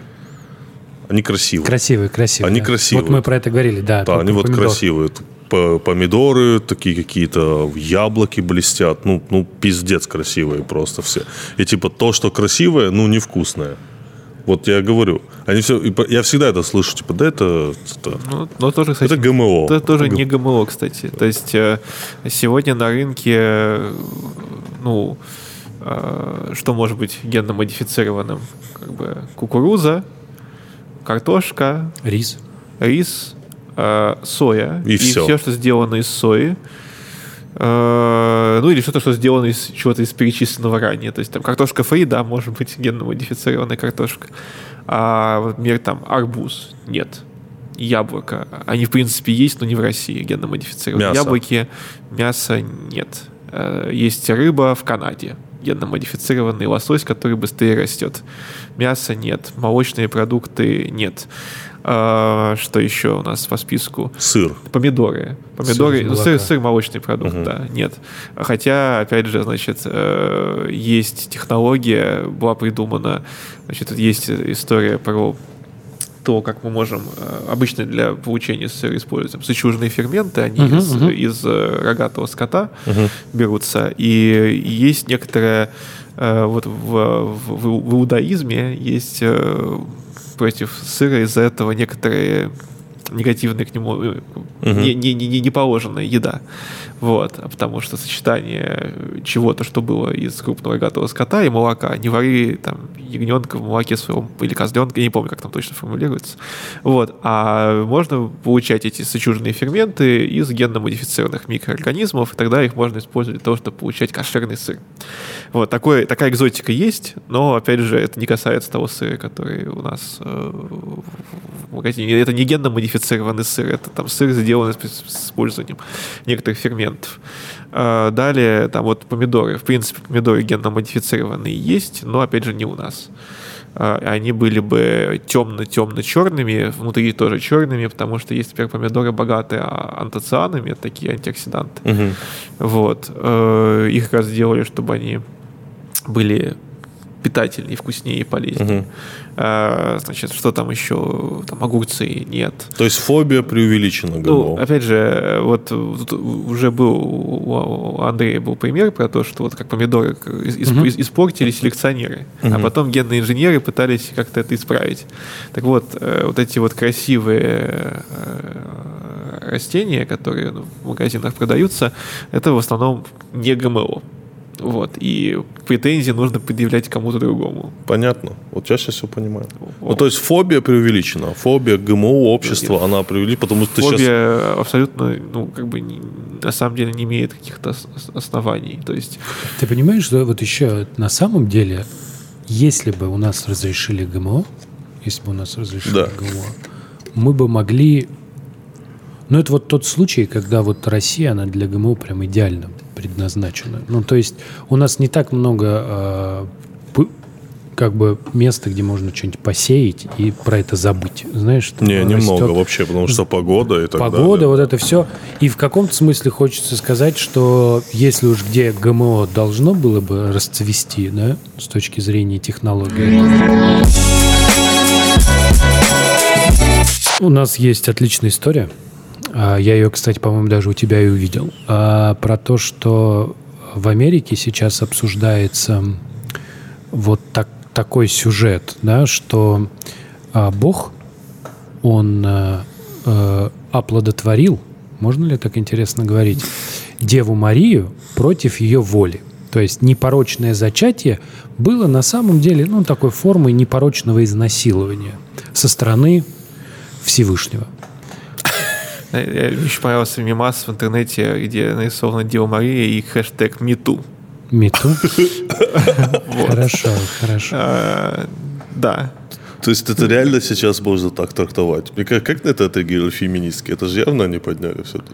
Нет? Не знаю. Ну, мне кажется, то есть там, мне кажется, что это был в какой-то степени троллинг, наверное. То есть там какой-то профессор, я не- на- наверное, профессор либеральных взглядов троллил профессоров консервативных взглядов.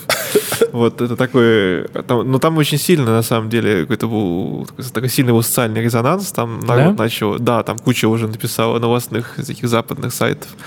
Э, и- Ну и в России, кстати, я вот сделал пост про это, там куча комментариев, и люди обсуждают. Но для меня это как бы история э, забавная тем, что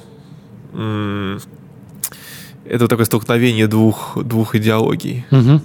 Вот. А, Но что интересно, что эти две идеологии, ну и религиозность, и, м, скажем, там тоже движение э, за права, они же могут быть э, в, в- в одной голове у человека. Вот. Что мне интересно, что, как на это реагирует сильно верующая э, западная феминистка. Да, да, да, вот это очень Вот, вот, вот, интересно. вот, вот это самое интересное. Как, как эту систему о, решает. На самом деле понятно, что э, одно из решений такого это сказать, что нет, все-таки там сначала ангела послал, значит, какое-то согласие таки все-таки было, но с другой стороны более такие, э, ну, выраженные э, феминистки, они не, не могут э, это принять по той простой причине, что, ну, э, он же все-таки получается, все равно он ее босс.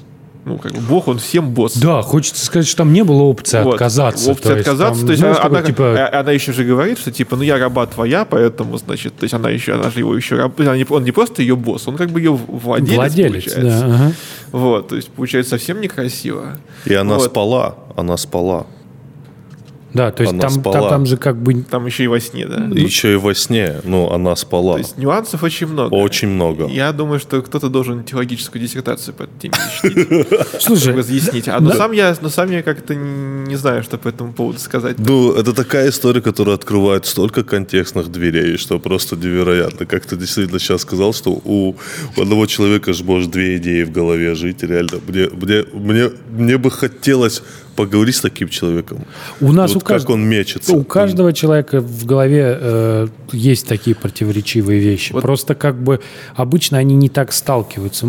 Человеку свойственно их как-то пытаться разводить. То есть есть верующие ученые, да, ученые, которые с одной стороны рациональны, с другой стороны там иррациональны. В этом вопросе, конечно, удивительно для меня в этой истории, что это только сейчас заметили. Ну, то есть, как бы вот представь, у тебя есть целый корпус, например... Это э, победа феминизма? нет, нет, вот смотри, это очень... Вот я сейчас объясню. Вот у тебя есть э, э, вся греческая мифология. Вся Да, греческая мифология. окей. В греческой мифологии Зевс любил спать со смертными бабами. Был у него такой фетиш, и там у него была куча от этого детей. Вот. Вот все его приключения, там не было ни одной истории, что Зевс спустился, взял бабу, повел ее в ресторан, там, обаял Сразу, юмором, да, да. юмором там такой, знаешь. Она такая, Лайкнул вау, какой фотки класс, лайкал фотки. писал там, в директ, она да, не там пе- отвечает. Пел музыку, Он там, равно что-то, да, стоял да. под дождем, мог такой, выходи, Европа. Спиздил, проник, там трахнул, пока спит. Все, вот такое. У него все было очень просто. По-божески. По-божески. То есть он Да. такой, все, нормас, и дальше там по своим делам там молнии метать. Вот. И хочется сказать, что у тебя есть такая мощная культурная как бы традиция, и там это нормально. И вот у тебя есть христианство, и ты такой типа, ну ты же понимаешь, я когда это прочитал, думаю, о, мне это в голову вообще тут не приходило как-то. Вот я никогда не смотрел на этот вопрос с этой стороны, хотя с Зевсом эта история, вот, пожалуйста, про- происходила, и там все понятно было описано, без всяких там, знаешь, Слушай, прикрас. я, я тоже, я тоже всегда об этом, ну, как бы, я- я- когда вот про Зевса ты вот сейчас говоришь, я тоже об этом думал. Блять, как так просто он брал, и все просто потому, что он Зевс? Да, конечно. Вот просто потому, что он Зевс, и все. Да, это удобно, когда ты бог. Да, да. Но тут интересно, как ты сказал, что это отношение босс-подчиненное. Вот что, вот что интересно. Вот, вот этот момент, он самый пикантный. Вот Ну, он самый... Мне кажется, это всплыло по, по той причине, что действительно, наверное, в какой-то момент э, вот эта и- и- идея этого движения, она стала, может быть, может быть, действительно стала сильнее, чем чем религиозные идеи. То есть а вообще, если посмотреть, да, вот и- и споры между там э, наукой и религией, они давние. И А они ча- есть вообще? Вот есть спор они- между они- наукой и они- религией? они- ну, в свое время, допустим, когда, там, допустим, 10 лет назад, одна, мне кажется, что одна из самых популярных тем, допустим, в Ютубе, это были споры науки и, и религии. Прости, прости, И- прости. и там- Тимур, Тимур, может, не знает. Саша единственный из всех людей, кого я знаю, вообще из всех, который был на телеканале «Спас». Ну, ну, на, телеканале, на телеканале «Спас» очень много людей было. Вот, ну, Как вот- там? Как там? Я сейчас расскажу. Вот. Да, я хотел мысль закончить, Да, что прости. значит, если- я помню, когда я только открыл YouTube в первый раз в своей жизни, вот, и первое, что попалось, и там огромные бесконечные споры между какими-то блогерами на тему агностицизма, атеизма и религии, и огромное количество просмотров различных видео с э, Докинзом, Харрисом, Хитчинсом, и их споры с разными священниками, э, и обсуждение креационистов э, и теологов. Э, И, в общем, это был, это был какой-то очень большой явно пласт. Сейчас такое ощущение, что это обсуждается сильно меньше в- на Западе. Я сейчас говорю про Запад. У меня есть такое всегда ощущение, что российские реалии это такой, мы идем по их путям, только отстаем лет на 20. Угу. Вот, во всех дискуссиях и спорах. А, поэтому мы еще на стадии обсуждения науки и религии. А там э, сейчас самая актуальная тема, которую больше всего обсуждают там по телевизору, ну, насколько я могу судить, исходя из того, у меня есть знакомые на Западе, и я очень активно подписан на самые разные там э, их площадки, и в YouTube, собственно, смотрю много англоязычного контента. Там вот эта тема, тема э, гендерного равенства, это тема феминизма, это тема радикального феминизма. То есть там есть много разных лагерей, они как-то все друг с другом дискутируют. Есть какие-то люди, которые где-то посерединке, которые там какой какие-то свои идеи. И они все как-то друг с другом дискутируют. Угу. И приглашают каких-то людей там на кампусы в университеты, чтобы они там лекции читали за большие деньги, непонятно зачем. И они приходят и читают. Там одни читают, что феминизм это плохо, другие приходят читать, что феминизм это хорошо. Вот. Э, и вот дискуссии в этом роде. И интересно, что также это очень сильная область поляризации мнений. То есть э, есть как бы очень радикальные люди, которые там вплоть до того, что говорят, что там мужчин нужно значит, вообще наказать за то, что они эксплуатировали женщин, всех там уничтожить. Это я, опять же, это, я говорю, самое радикальное, mm-hmm. да, там. И есть люди, которые там скажут, что наоборот нужно там, на самом деле такой позиции я не видел, что нужно женщин обратно, значит, куда-то в рабство Зевсу отдать. Но там есть сильные, там, ну, допустим, пускай есть там сильные а, там а, против абортов, против там mm-hmm. э, такого вот там ну, то, что уже, религиозное. То, что уже записано в, вот. вроде как в достижение, типа, от, э, в достижение в смысле прав женщин, ну, а, ну, подразумевается ну, сделать вроде откат. Ну, вот вроде так, ну, да, вот, да, от, правильный термин, откат уже некоторых достижений, типа права на аборт, например. А, вот, в общем, очень горячая тема. Я думаю, что, может быть, просто из-за того, что в какой-то момент э, убеждения а, а Америка, допустим, это очень религиозная страна, там больше 90% людей верующие, поэтому угу. надо понимать, что такую мысль, такая мысль не могла стать популярной среди а, феминисток до тех пор, пока для них религия не стала менее значимой угу. штукой, чем, а, чем, чем, собственно, сам феминизм. А у нас как дела обстоят? Ты вот обещал а, про Спаста рассказать, что вот, ты туда а у нас, ходил. У нас есть передача на Спасе, которая называется «Не верю. Разговор с атеистом». Угу. Я на ней был дважды. В качестве и, атеиста. И, кажется, я единственный, кто был на ней дважды. В качестве, в качестве атеиста. Вот. Когда ты туда идешь, с каким-то чувством э, идешь? Нет, ты, ну, я, ну, ты туда идешь ради стеба или нет? Нет, я туда иду по одной простой причине. Э, научно-поп-движение очень часто упрекают в том, что ага. мы вещаем для своих, а это возможность что-то сказать для угу. аудитории, которая ко мне относится скептически. Uh-huh. Я, но именно в силу того, что ко мне относится скептически, э, у меня есть возможность сказать что-то людям, которые придерживаются совершенно других взглядов, и попытаться им, их убедить в том, что, возможно, в чем-то мои взгляды более обоснованы, как uh-huh. я считаю. Uh-huh. Вот. Э, то есть не переубедить своего оппонента, понятно, что оппонент свою точку зрения не изменит, но обратиться к аудитории. И в первый раз на Спас я шел с следующим планом, я могу его просто озвучить э, такой. Значит, я иду дискутировать на тему религии. А первое, что я спрошу, это как мой оппонент относится к эволюционной биологии, потому что если он относится к ней плохо, то тогда это хорошая демонстрация противоречия между религией и наукой. Угу. А я, как эволюционный биолог, могу по этому поводу много чего рассказать. Угу. А если же он скажет, что э, он сторонник эволюционной теории, то это замечательно, потому что мы уже на телеканале Спас вдвоем со священником согласились в том, что эволюция это хорошо. Это уже победа. Это уже победа. Все. То есть дальше как бы уже как пойдет дискуссия, я уже сделал для науки какую-то, ну, для популяризации науки какую-то пользу.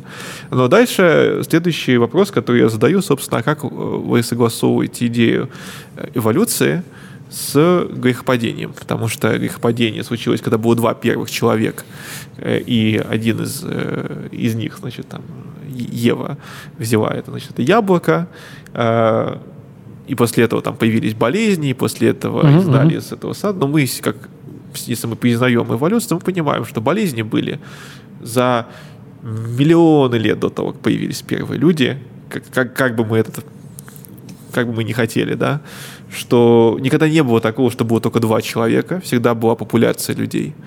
Э, то есть вот это вот, а, а, но вот эта идея грехопадения, она очень важна именно для, она не очень важна для концепции Бога в целом. То есть если человек просто говорит, что Бог сделал большой взрыв, а дальше эволюция, то понятно, что, ну, как бы это не актуально дальше обсуждать.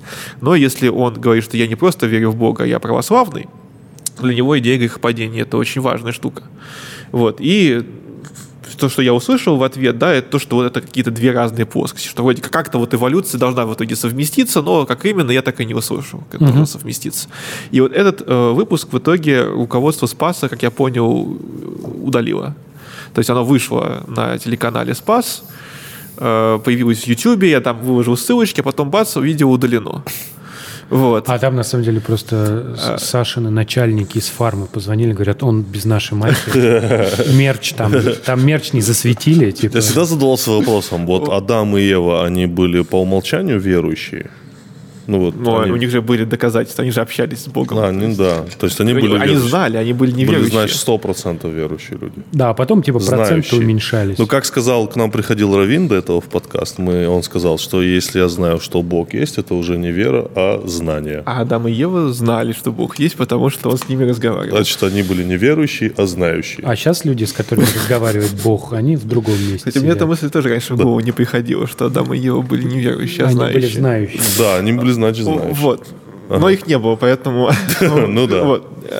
Но а, но люди, которые делали эту передачу, они, как, бы, как я понимаю, были совершенно не виноваты во всем этом. Угу. И они мне потом написали, что вот а, есть э, другой человек, который хочет со мной поговорить. А как пошел разговор? Он оказался, что он а, верит, чувак, в эволюционную... Э, а, да, он сказал, что эволюция да? он не против, нау с наукой у него проблем нет. Но, но грехопадение он но... тоже верит, и да, спор, да. ну и разговор... И дальше, и дальше mm. я пытался у него выяснить, как он пытается это совместить, mm-hmm. но я так от него и ну, понял, не, да. не услышал, как он это совмещает.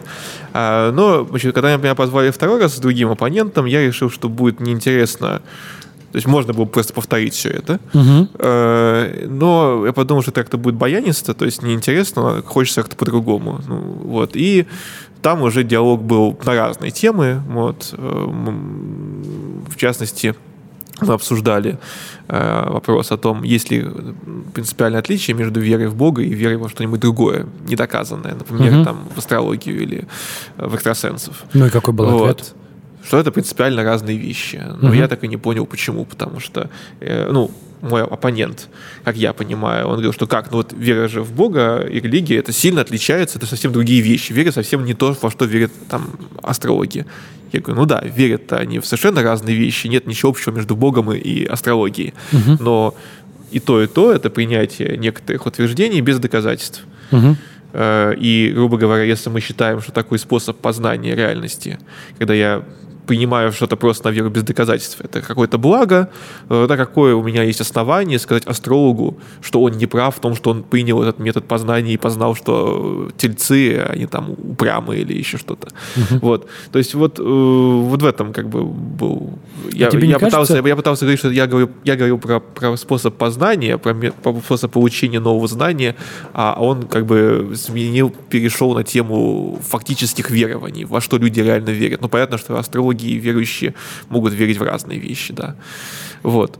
А тебе не кажется, что это вот всегда какая-то вот такой спор, он выглядит как профанация в итоге? Ну, то есть это спор... Э, вот когда к нам приходил Равин, да, он очень... Э, разговор с ним о Боге был интересный, да, потому что разговор о Боге – это, ну, разговор о вере.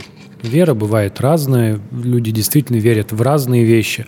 И в конечном итоге вопрос сводится к какому-то условно внутреннему миру человека. А вот, а когда ты на полном серьезе ну, говоришь о том, что текст, э, написанный ну, неизвестно кем, где-то в районе Мертвого моря, где-то в районе там нескольких тысяч лет назад, это некие фактические утверждения, то ты в целом как-то сбрасываешь со счетов э, вот этот вот, знаешь, э, сказочный факт. Ну, то есть вот историю про Зевса никто не воспринимает, да? Нет, нет таких людей сейчас. Вот, ну, то есть кто-то, кто послушает наш подкаст и напишет заявление в прокуратуру, Представь, ну это реально. что вот он оскорбился, потому, Зевс. Зевс, вот он верит в Зевса, верит, что вот Зевс вот так вот все было, и что все были согласны, а мы, значит, Зевса обвинили, и, значит, нас Кто надо- вы и кто Зевс. Да, кто вы, а кто Зевс. Вот. Вот. И мы воспринимаем эту часть как культурную составляющую. И в конечном итоге, ты понимаешь, э, профанация, потому что ты споришь с очевидно никогда не происходившими вещами. Это для нас, очевидно, не происходившими. Вот это вот и вот это вот как-то меня всегда удивляет. Я вот рассказывал Тимуру в, в одном из наших выпусков, что я как-то вот включил телеканал «Спас», и, а там сидит вот э, священник, и сидит вокруг него много молодых людей. Панел-шоу такое. Да, да. Да. И он им говорит, что вот знаете, ну там смысл был под другими словами, но смысл был в том, что Моисей, он мог любому молодому пизды дать. Просто вообще ему было 200 лет, но вот он пиздюлей раздавал направо и налево, понимаешь? Легко, просто на такой. Ну, он по-другому, как говорил, заборет, там что-то такое. И он это произносил как исторический факт. И я просто охуел. Я просто сижу и такой думаю, Ну, потому что они работают с молодежью. Он видит, что сейчас там популярно UFC, ММА. И он MMA, такой, да. Так, применю это. И еще. Моисей был лучше МС и мог забатлить любого. да, да, он да, такой так. так раз дропал майк и все-таки Да, Мо- Моисей же, Моисей же вы- выпустил этот EP один раз. Ну, он же, вы- Моисей же, когда на 37-м году уже все заскучали, он рассказывает. И он выпустил микстейп, микстейп. трэповый первый. Первый трэповый. И они по трэп еще три года ходили, да? Да, чтобы веселее было. и такие, выключи нахер. Так это просто вот это интересный разговор, потому что на самом деле я тебя хочу спросить, как ты вообще относишься к вере. Понимаешь? Вот к чему э, был мой заход. Ага. Ну, для начала нужно бы определить, что такое вера. Мгм. Вот. И мне кажется, что более-менее определение и словарный, и вот такой здравый смысл, как это в словоупотреблении в языке, они все сходятся к тому, что вера — это принятие нечто за истину Мгм. с большей уверенностью, чем следовало бы, исходя из имеющихся фактов и логических умозаключений. Да. Соответственно, к вере я отношусь по определению негативно, потому что мне кажется, что вещи нужно принимать за истину в той степени, насколько это соответствует имеющимся доказательствам и умозаключениям логическим. То есть это, это как бы по определению такого ошибка ложноположительного типа. Я, я понимаю. Я вопрос тут скорее, как это воспринимать с точки зрения внутреннего. Потому что мы, мы понимаешь, мы постоянно с тобой вот э, колеблемся вокруг того, что происходит внутри человека и что происходит снаружи. Да, вот что говорит рациональный подход к науке? Что он говорит? Он говорит, что мир есть вне зависимости от того, живы мы или нет. Если я завтра умру, мир останется. Вот. Есть подход такой, что если я завтра умру, мой внутренний мир умрет вместе со мной, да, это будет некая потеря. Вот вопрос про внутренний мир – это вопрос тесно связанный с верой, потому что если ты говоришь вера как уверенность в неком факте недоказанном, если мы говорим это про функциональную вещь, это одно. Если мы говорим про веру, про как внутренний мироощущение, про некий внутренний диалог, который происходит в твоем сознании, подсознании в течение всей твоей жизни, он происходит в том или ином виде. Ты с кем-то говоришь, так бывает. вот. окей. То этот разговор, вот он скорее об этом. Есть ли за этим внутренним что-то такое, что не нуждается в рационализации? Или все должно быть рационально объяснено? Ну, мне кажется, что это все-таки другой вопрос. А потому что это вообще есть, есть три, три разных вопроса. Да, конечно. Значит, первый — это про мой внутренний мир. Мгм. И независимо от того, как я отвечу на этот вопрос, я могу совершенно по-разному ответить на вопросы про существование Бога. Мгм. И далее, даже когда мы говорим про Бога, то есть идея какого-то Бога, который создал Вселенную, и есть идея очень конкретного Бога, который так совпало, что соответствует с некоторой э, религиозной доктриной, и которому нужно там молиться, строить храмы, э, или не строить храмы, а строить мечети, или, Мгм. в общем, вот. Э, И для меня вот это все как бы очень разные вещи. И если бы я дискутировал с человеком, который бы сказал, окей, вот эту, ф- вот, вот я не про церкви, я не про э, религии, а я, допустим, про Бога, который запустил большой взрыв, то это может быть интересный диалог. Там. И такие диалоги, кстати, на Западе ведутся. Есть такой физик-космолог Шон Кэрролл, угу. и у него есть несколько интересных дебатов с теологами на тему, вот, э, нужен ли Бог для того, чтобы объяснить устройство Вселенной. Ну, естественно, мне ближе позиция Шона Кэрролла, мне кажется более убедительным, но, по крайней мере, это достаточно интересный диалог на совсем другом уровне, нежели ну, вот тот диалог о, религии, который чаще всего встречается у, у нас.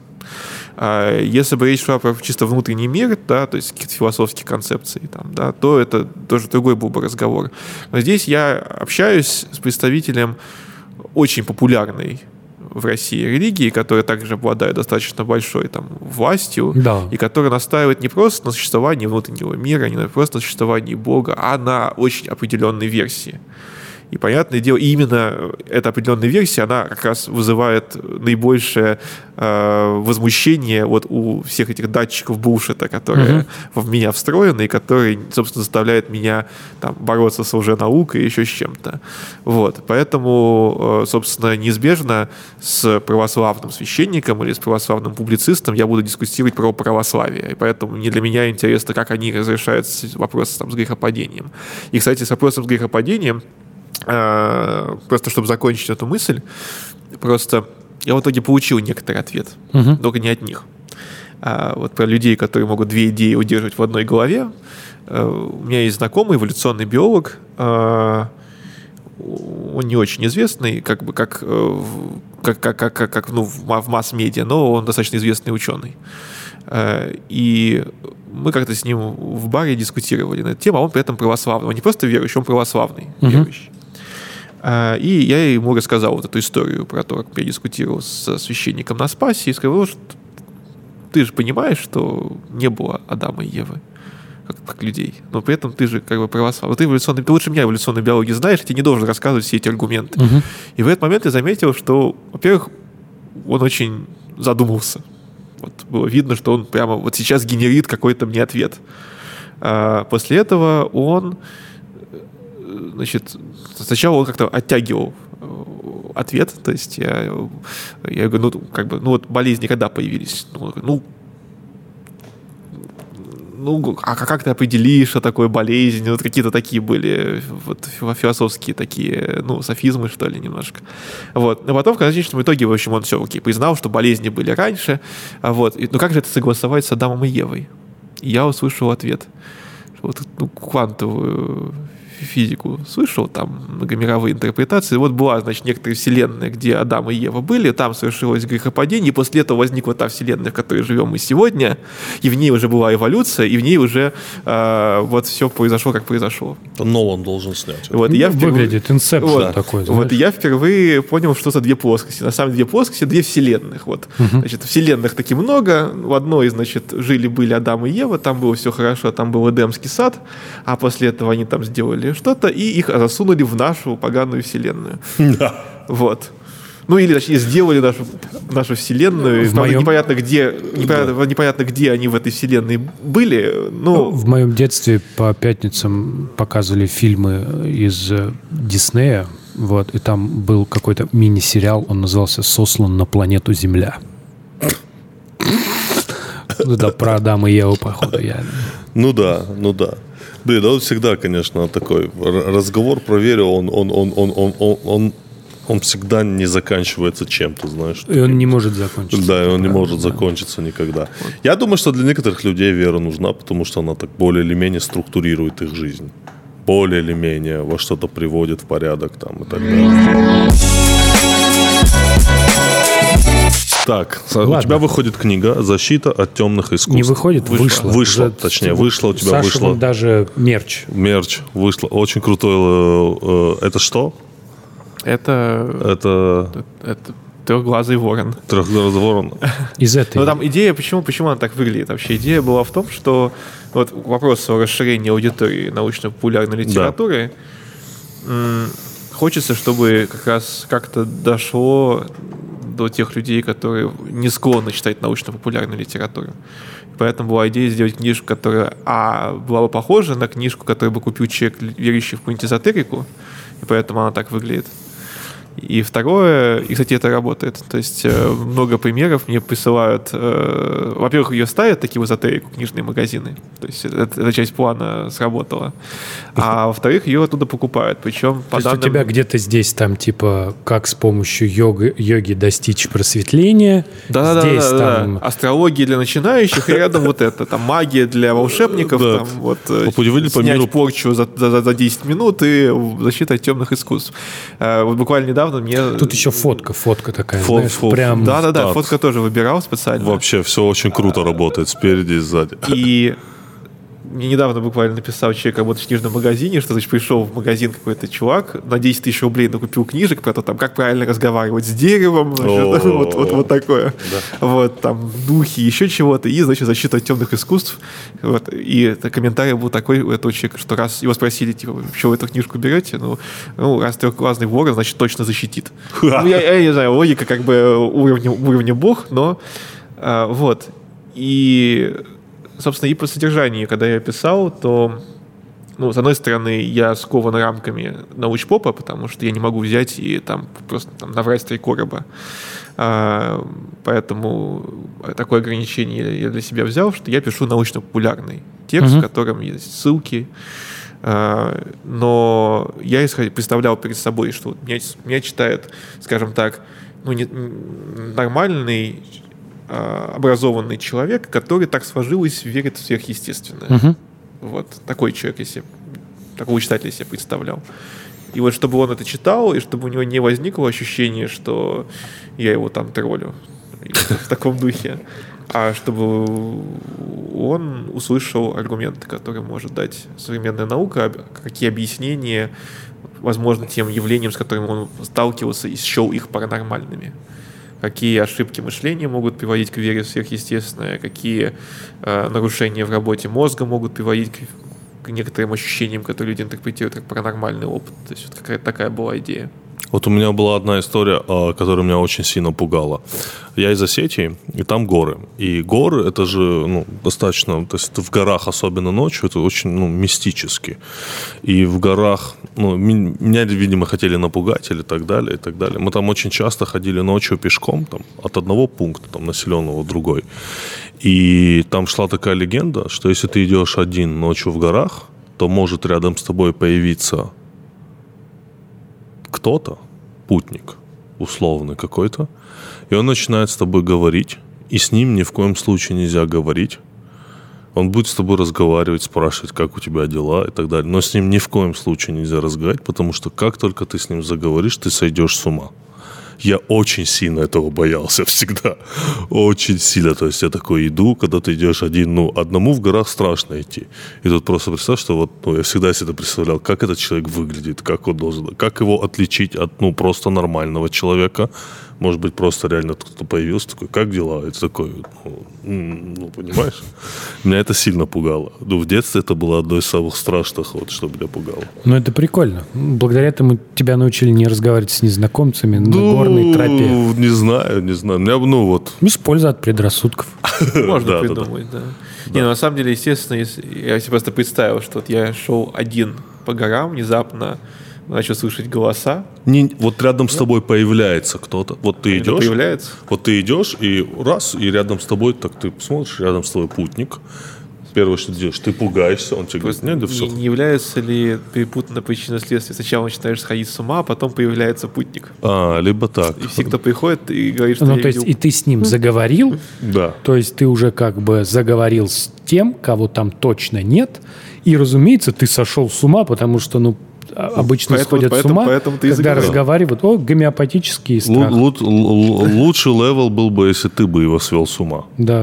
Просто прикинь. Типа, у, у меня галлюцинация, но у нее поехала крыша, она со мной Да, что-то типа этого. Спасибо большое, что пришел. Невероятный разговор был. Огромное Спасибо, спасибо, тебе. пригласили. Да, Спасибо. спасибо большое. Запизделись. Да, обязательно. Запизделись. Да.